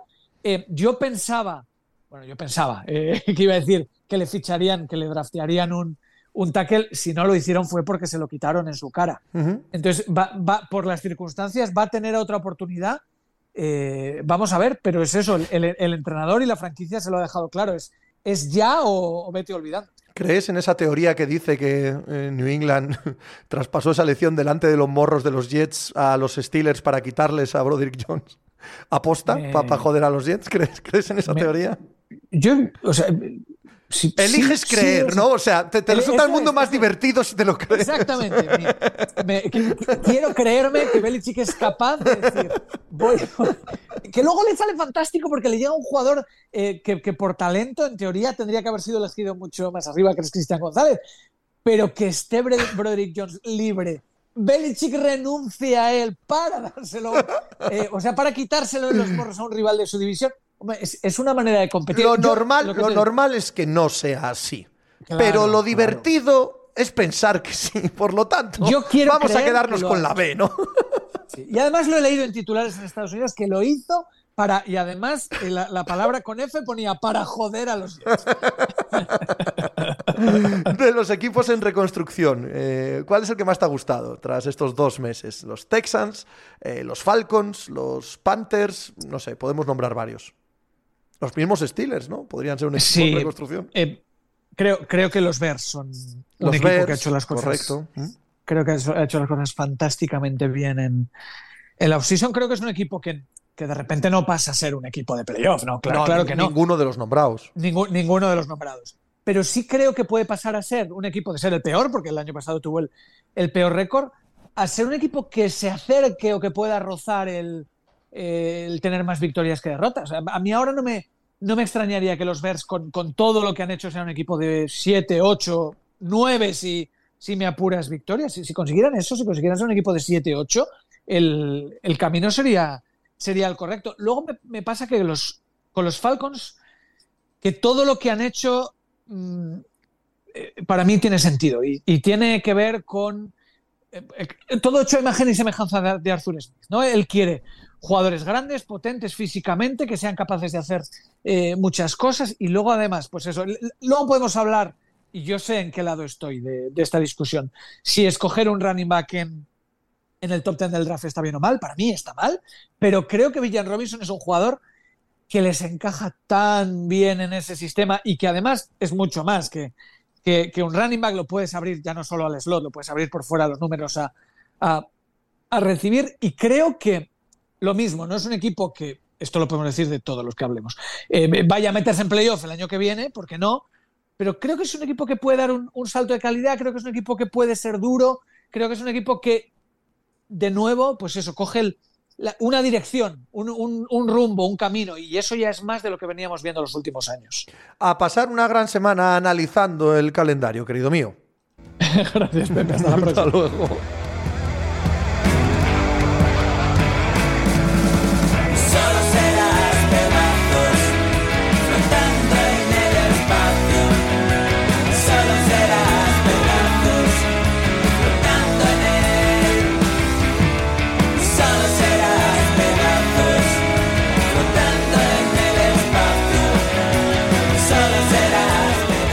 Álvaro Carrera, escribiendo de Canelo un poco, me dice, pues eh, ahora hablar un poco de Canelo. Así que no sé si vas a decir lo mismo que vas a escribir o vas a escribir lo mismo que vas a decir. ¿Qué tal? Buenos días, ¿cómo estás? Muy bien, yo creo que puedo leerlo si quieres, porque voy a hablar de futuro, o sea, estoy escribiendo del futuro de Canelo, así que... a ver qué has escrito, a ver, vamos a hablar un poco de Primer párrafo, a ver. Eh, he repasado la pelea, hay que guitarrear un poco. Como, como decía Relaño, eh, hay que guitarrear un poco. Eh, hablando del declive y tal. Eh, ha sido un poco crónica de situación, de cómo está el tema y luego ya, ya, le han, ya ha empezado con el futuro, que el futuro es muy claro. Se llama Dimitri y se apellida Vivo. Sí, pero bueno, veremos, ¿no? Porque hay serias dudas de que quieran ambos en el mismo peso. ahí está el drama. Pero ¿sabes cómo se acaba todo esto, no? Con mucha pasta. Una bolsita, claro, alguna bolsita más de dinero. Álvaro Carrera, lo seguís en la cuenta de Twitter arroba Alp, ya no pasa por el aro, Alp Carrera, es periodista de boxeo de UFC y de Euroesling en relevo, también lo veis en Dazón y tiene un podcast fantástico llamado Cao a la Carrera. Venga, como tú, guitarreando, empecemos por el principio, ¿qué te pareció el combate entre, eh, bueno, entre Canelo y Ryder, sobre todo la victoria de Canelo más que cualquier cosa que hablemos del rival, ¿no? Bueno, Ryder tiene aguante. Eso es eh, la mejor virtud que podemos decir de él, porque se, llevó, una somantapalos, buena paliza. Pero vamos, muy seria. Sí. Em, fuera de eso, eh, ¿cómo cambia un KO en el boxeo? Y me explico. Si cuando Canelo tira en el quinto asalto a Ryder es capaz de finalizarlo, estamos hablando hoy de una película muy diferente. Porque con 12 asaltos vimos a un Canelo que de verdad eh, a mí me parece preocupante. No sé si es que estaban buscando una estrategia para Bivol o, o por qué boxeó de esa manera, pero si está buscando una estrategia para Bivol y espera hacer con Bivol la misma pelea que con Ryder, eh, le destroza, porque no es lo mismo las hostias que le pegó de pegar Bivol que las que le pegó Ryder, que le pegó demasiado. Eh, no sé, yo siempre que pienso en Canelo, Siempre pienso en esa defensa, e, en ese ballesteo, cómo se quitaba las manos. ¿Tú le viste que se quitas alguna mano? No, bloqueaba todas. Me sorprendió para mal. O sea, está muy bien que, tú vayas buscando una mano.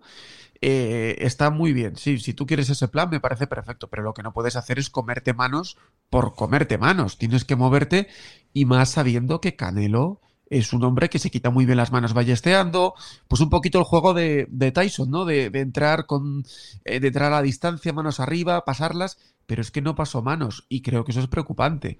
Y decía lo del KO porque obviamente si lo acaba en el quinto asalto, pues decimos, bueno, era lo que estaba buscando, tal, no sé qué, una milonga. Pero al final vemos que durante 12 asaltos no es capaz de quitarse las manos. Y es preocupante. Y no sé si estamos entrando está entrando en un declive eh, Canelo Álvarez después de la pelea con Bivol, no lució nada bien contra Golovkin o simplemente es que están probando cosas para una posible revancha porque sabían que era una pelea que no tenía demasiado problema.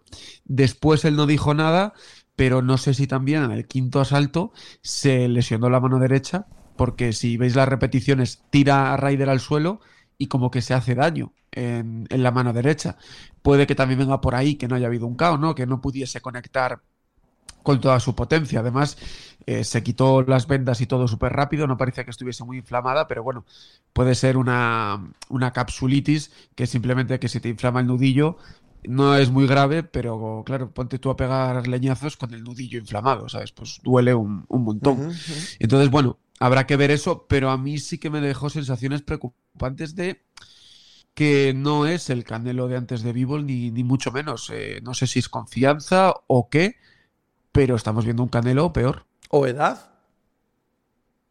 O edad, porque al final tiene 32 años, sí, va a hacer 33 este julio, pero no deja de ser profesional desde los 18. Y al final en este deporte no hay términos medios. O estás al 100% o cuando te das cuenta es cuando pasan estas cosas. Claro que otros rivales ya, o sea, los rivales que tú antes destrozabas, pues no, no, pasa, no pasa así.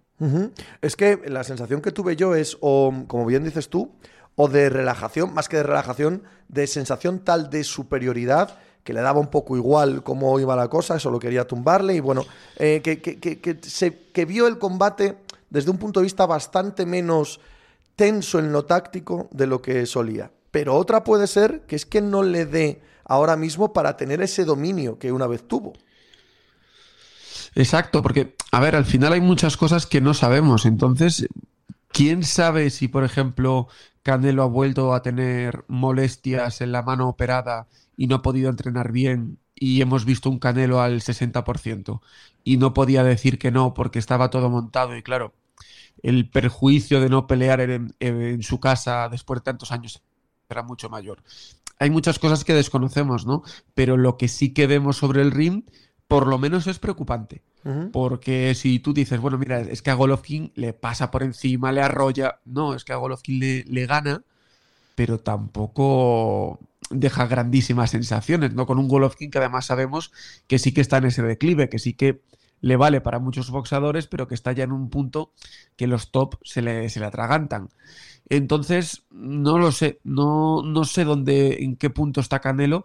Lo que sí que sé es que es preocupante y que yo no le metería contra Bivol mm, bajo ningún concepto, salvo que, que quiera que sea su pelea del retiro, ganar o perder, pero que sea lo último, porque si pierde se pone en una situación muy, muy compleja. Sí, pero tampoco puede esquivarlo. Quiero decir, tampoco puede decidir ahora, venga, no peleo contra Bivol y, y dejar ahí la mancha evidente de ya, ya, ya sabemos por qué no peleas contra Bivol, amigo.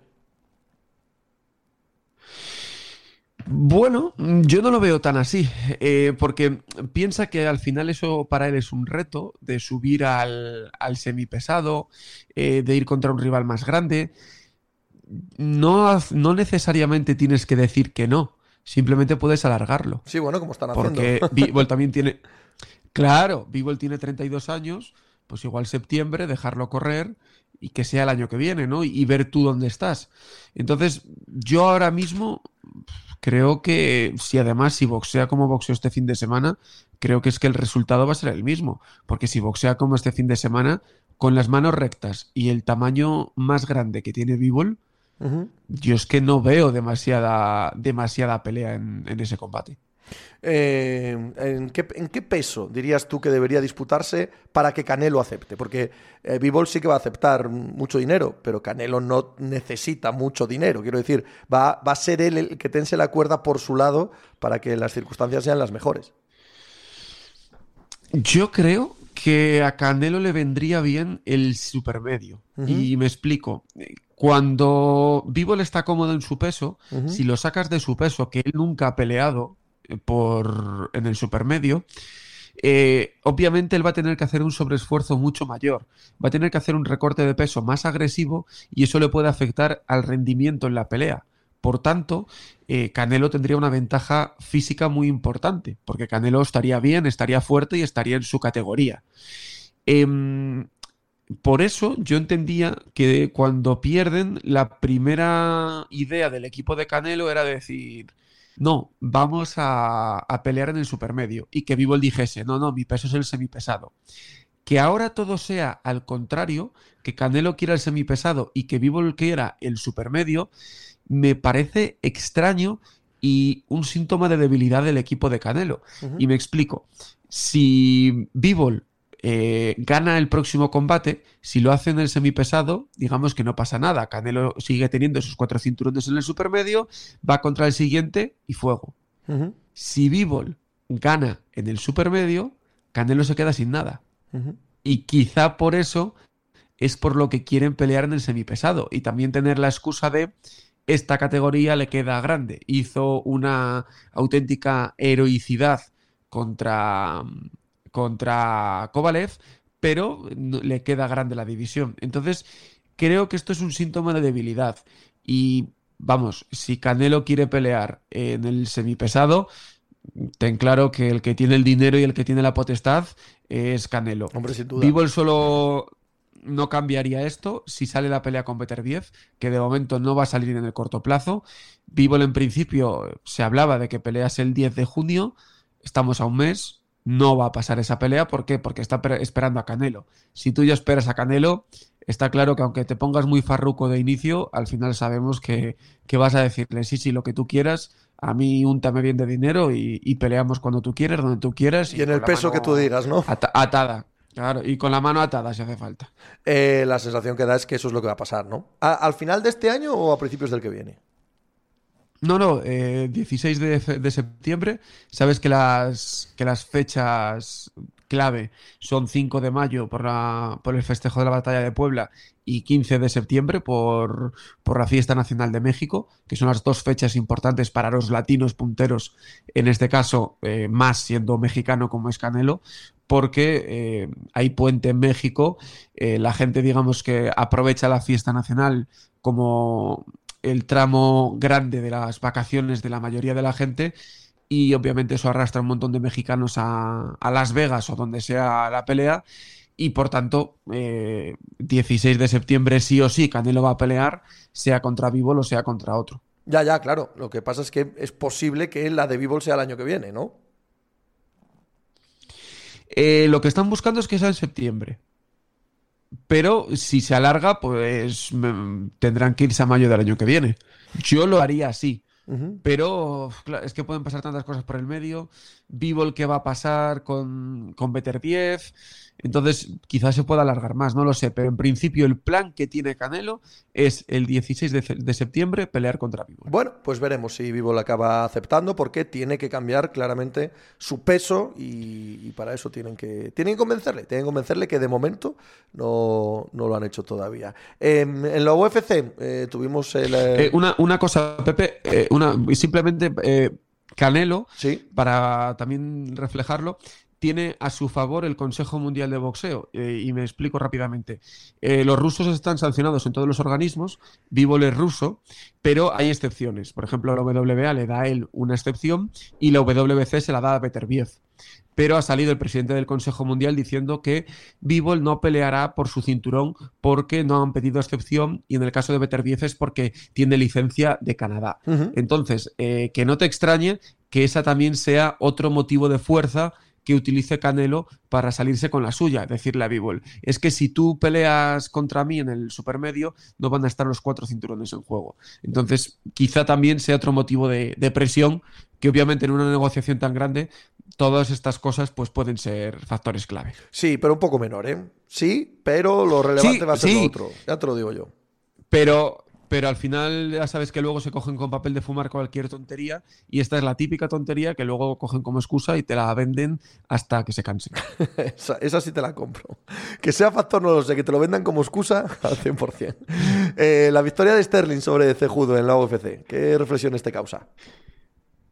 Que, joder, eh, mira, justo eh, voy a grabar ahora los inicios de, de Cabo la carrera y eh, cómo cambia la vida un fallo, tío, porque Sterling eh, estuvo cerca de ser finalizado por, por, Peter Young, le pasó por encima y resulta que ahora tenemos el campeón más sólido de la historia del peso gallo en UFC. Nadie había conseguido hacer tres defensas consecutivas en esta división. Y la verdad es que la pelea, no sé si es porque venía acumulando Bad Bunny en WWE, Canelo y luego esto, ya estaba un poco cansado, pero sí que me dejó un poco frío. Mm, fue una pelea pareja, igualada, pero mm, no te hace judo que, no le dio más, que la inactividad sí que no le dio más. Y eh, Sterling es un campeón sólido porque lleva tres defensas, pero a mí personalmente no me acaba de llenar el ojo. Pero los números están ahí, los datos están ahí y no, no se le puede achacar nada. Pero sí que es cierto que me dejó un poquito frío.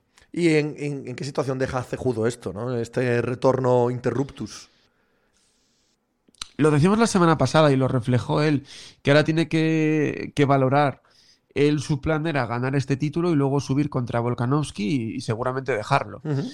eh, perdiendo, pues yo tengo serias dudas de que le vayan a ofrecer a Volkanovski. Entonces, si no le van a ofrecer a Volkanovski, no creo que, que vaya a haber una revancha directa con Sterling porque no se habló en ningún momento y, bueno, parece que ya está bastante claro que, que van a ir contra Sean O'Malley, yo creo que le deja cerca de, de, la retirada, porque él dijo que si no estaba el número uno, que no, que no iba a seguir, y es que yo ahora mismo no le veo una oportunidad titular. Entonces, creo que, que esto es el retiro de, de Henry Cejudo. Es una pena porque si no hubiese hecho este parón de tres años, podría haber hecho muchas más cosas de las, de las que ha conseguido, que obviamente campeón olímpico, campeón en dos divisiones en UFC, vamos, eh, si aquí hicieran el 90% de los luchadores ese palmarés. Sí, sí, tienes razón, pero da la sensación lo que decías antes, ¿eh? de no haber alcanzado lo que se presuponía que podía haber alcanzado. Y aquí estamos hablando también, como antes, lo de Canelo, eh, la gran pasta. Claro, y que al final, eh, si Cejude decide dejarlo cuando está bien, pues siempre te queda ese recuerdo. Pero si ahora lo ves como lo vimos el otro día, dices, bueno, pues igual no era para tanto. Sí, sí lo era. Lo que pasa que, bueno, notó la inactividad, era un campeón muy complicado para, para él y que fue una pelea al final muy pareja. Se decide porque un juez le da a Sterling el último asalto, cuando el último asalto es de Cejudo. O sea, realmente se decide por, por pequeñeces, es una pelea muy igualada que tampoco te deja grandes sensaciones, porque si Sterling le pasa por encima y dices, mira, pues ya está mayor, ya, mira, es que no tenía que haber parado tres años.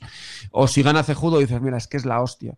Pero como fue la pelea, te deja un poco de, ni fu ni fa.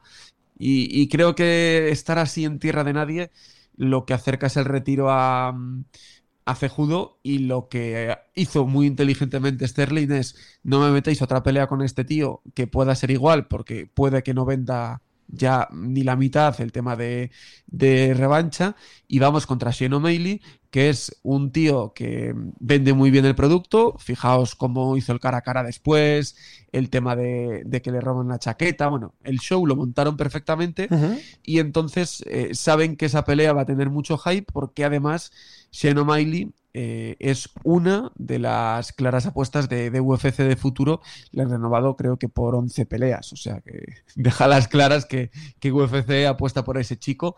Aunque creo que Sterling sería favorito en ese combate. Muchacho, un placer como siempre hablar contigo. Pasa buena semana. Igualmente, Pepe, un abrazo.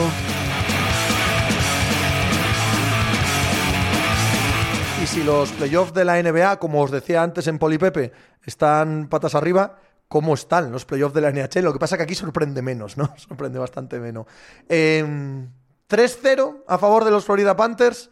3-0 a favor de los Florida Panthers. Ganaron en casa en la prórroga a los Toronto Maple Leafs y ponen un pie y medio en las finales del este. Toronto Maple Leafs que al fin pasan una ronda de playoff, que tienen la suerte, entre comillas, de que Florida elimine a los Boston Bruins, que son sus eh, grandes ogros históricos, al menos de esta era. Y mira tú, mira tú el destino donde te pone. Esta victoria de esta madrugada de Florida hace que imaginar una remontada de Toronto sea prácticamente imposible. Enfrente podrían tener a los Carolina Hurricanes, ese otro equipo que en los últimos años ha hecho las cosas tan bien para llegar hasta este momento, pero ayer perdieron con los eh, New Jersey Devils y los Devils, primer partido en casa, ya remontaron a los Rangers después de perder los dos primeros partidos de la serie. A ver qué pasa aquí con Carolina. 2 a 1 a favor aún así de Carolina, que me sigue pareciendo mejor equipo y me sigue pareciendo favorito, claro, en esta eliminatoria. Seattle Kraken sigue tomando estos playoffs al asalto, 7-2, vaya palizón ayer a los Dallas Stars y se pone 2-1 en las series. Y Edmonton igualó en eh, Vegas eh, la serie a 1, así que en el oeste las cosas aún más liadas que en el este hoy. Tercer partido en Edmonton, en Canadá, entre los Oilers y Vegas Golden Knight. En la MLB, un fin de semana Uh, bastante durillo para los equipos de Nueva York, tanto los Mets como los Yankees están en una situación complicada de la temporada, es verdad que solo estamos empezando, pero los Mets han perdido ayer mismo con Colorado, han perdido la serie con Detroit esta semana, eh, los Yankees Ven cómo Tampa Bay les gana ayer en extra innings. No están bien las cosas ahora mismo, ni en Yankees ni en Mets. En fin, seguimos hablando de deporte Yankees si queréis, en la cuenta de Twitter arroba Pepe Brasín. También luego por la tarde en el canal de Twitch del Diario As, en la pica de As, entre 4 y media y 6 y media de la tarde con Juan Marrubio. Y luego de 6 y media a 8. Estoy en el mismo canal de Twitch del diario As, pero en 3 de descuento, programa dedicado al fútbol. Ok, ¿qué hemos aprendido hoy? Hemos aprendido porque nos lo contó Iker Sagasti, que él está de acuerdo con la inmensa mayoría de todos los analistas que he leído. Los cinco grandes equipos de la NFL del año pasado siguen siendo los cinco grandes favoritos esta temporada visto desde mayo, que queda un montón aún para la temporada. Y también aprendimos, porque nos lo contó Álvaro Carrera, que el horizonte de eh, Canelo, de Canelo Álvarez, no puede ser otro que enfrentarse a Bivol a principios de septiembre, a mitad de septiembre. Ya veremos en qué peso, ya veremos con qué dinero, pero es el combate que todos queremos ver y que es necesario que tenga Canelo, porque perdió contra Bivol y debe eh, mostrar si ha aprendido de aquella derrota o no, o si es que su final como boxeador em, élite, referencia absoluta del planeta, se está acabando. Mañana mucho más deporte por aquí, ala, y hacer algo por ahí.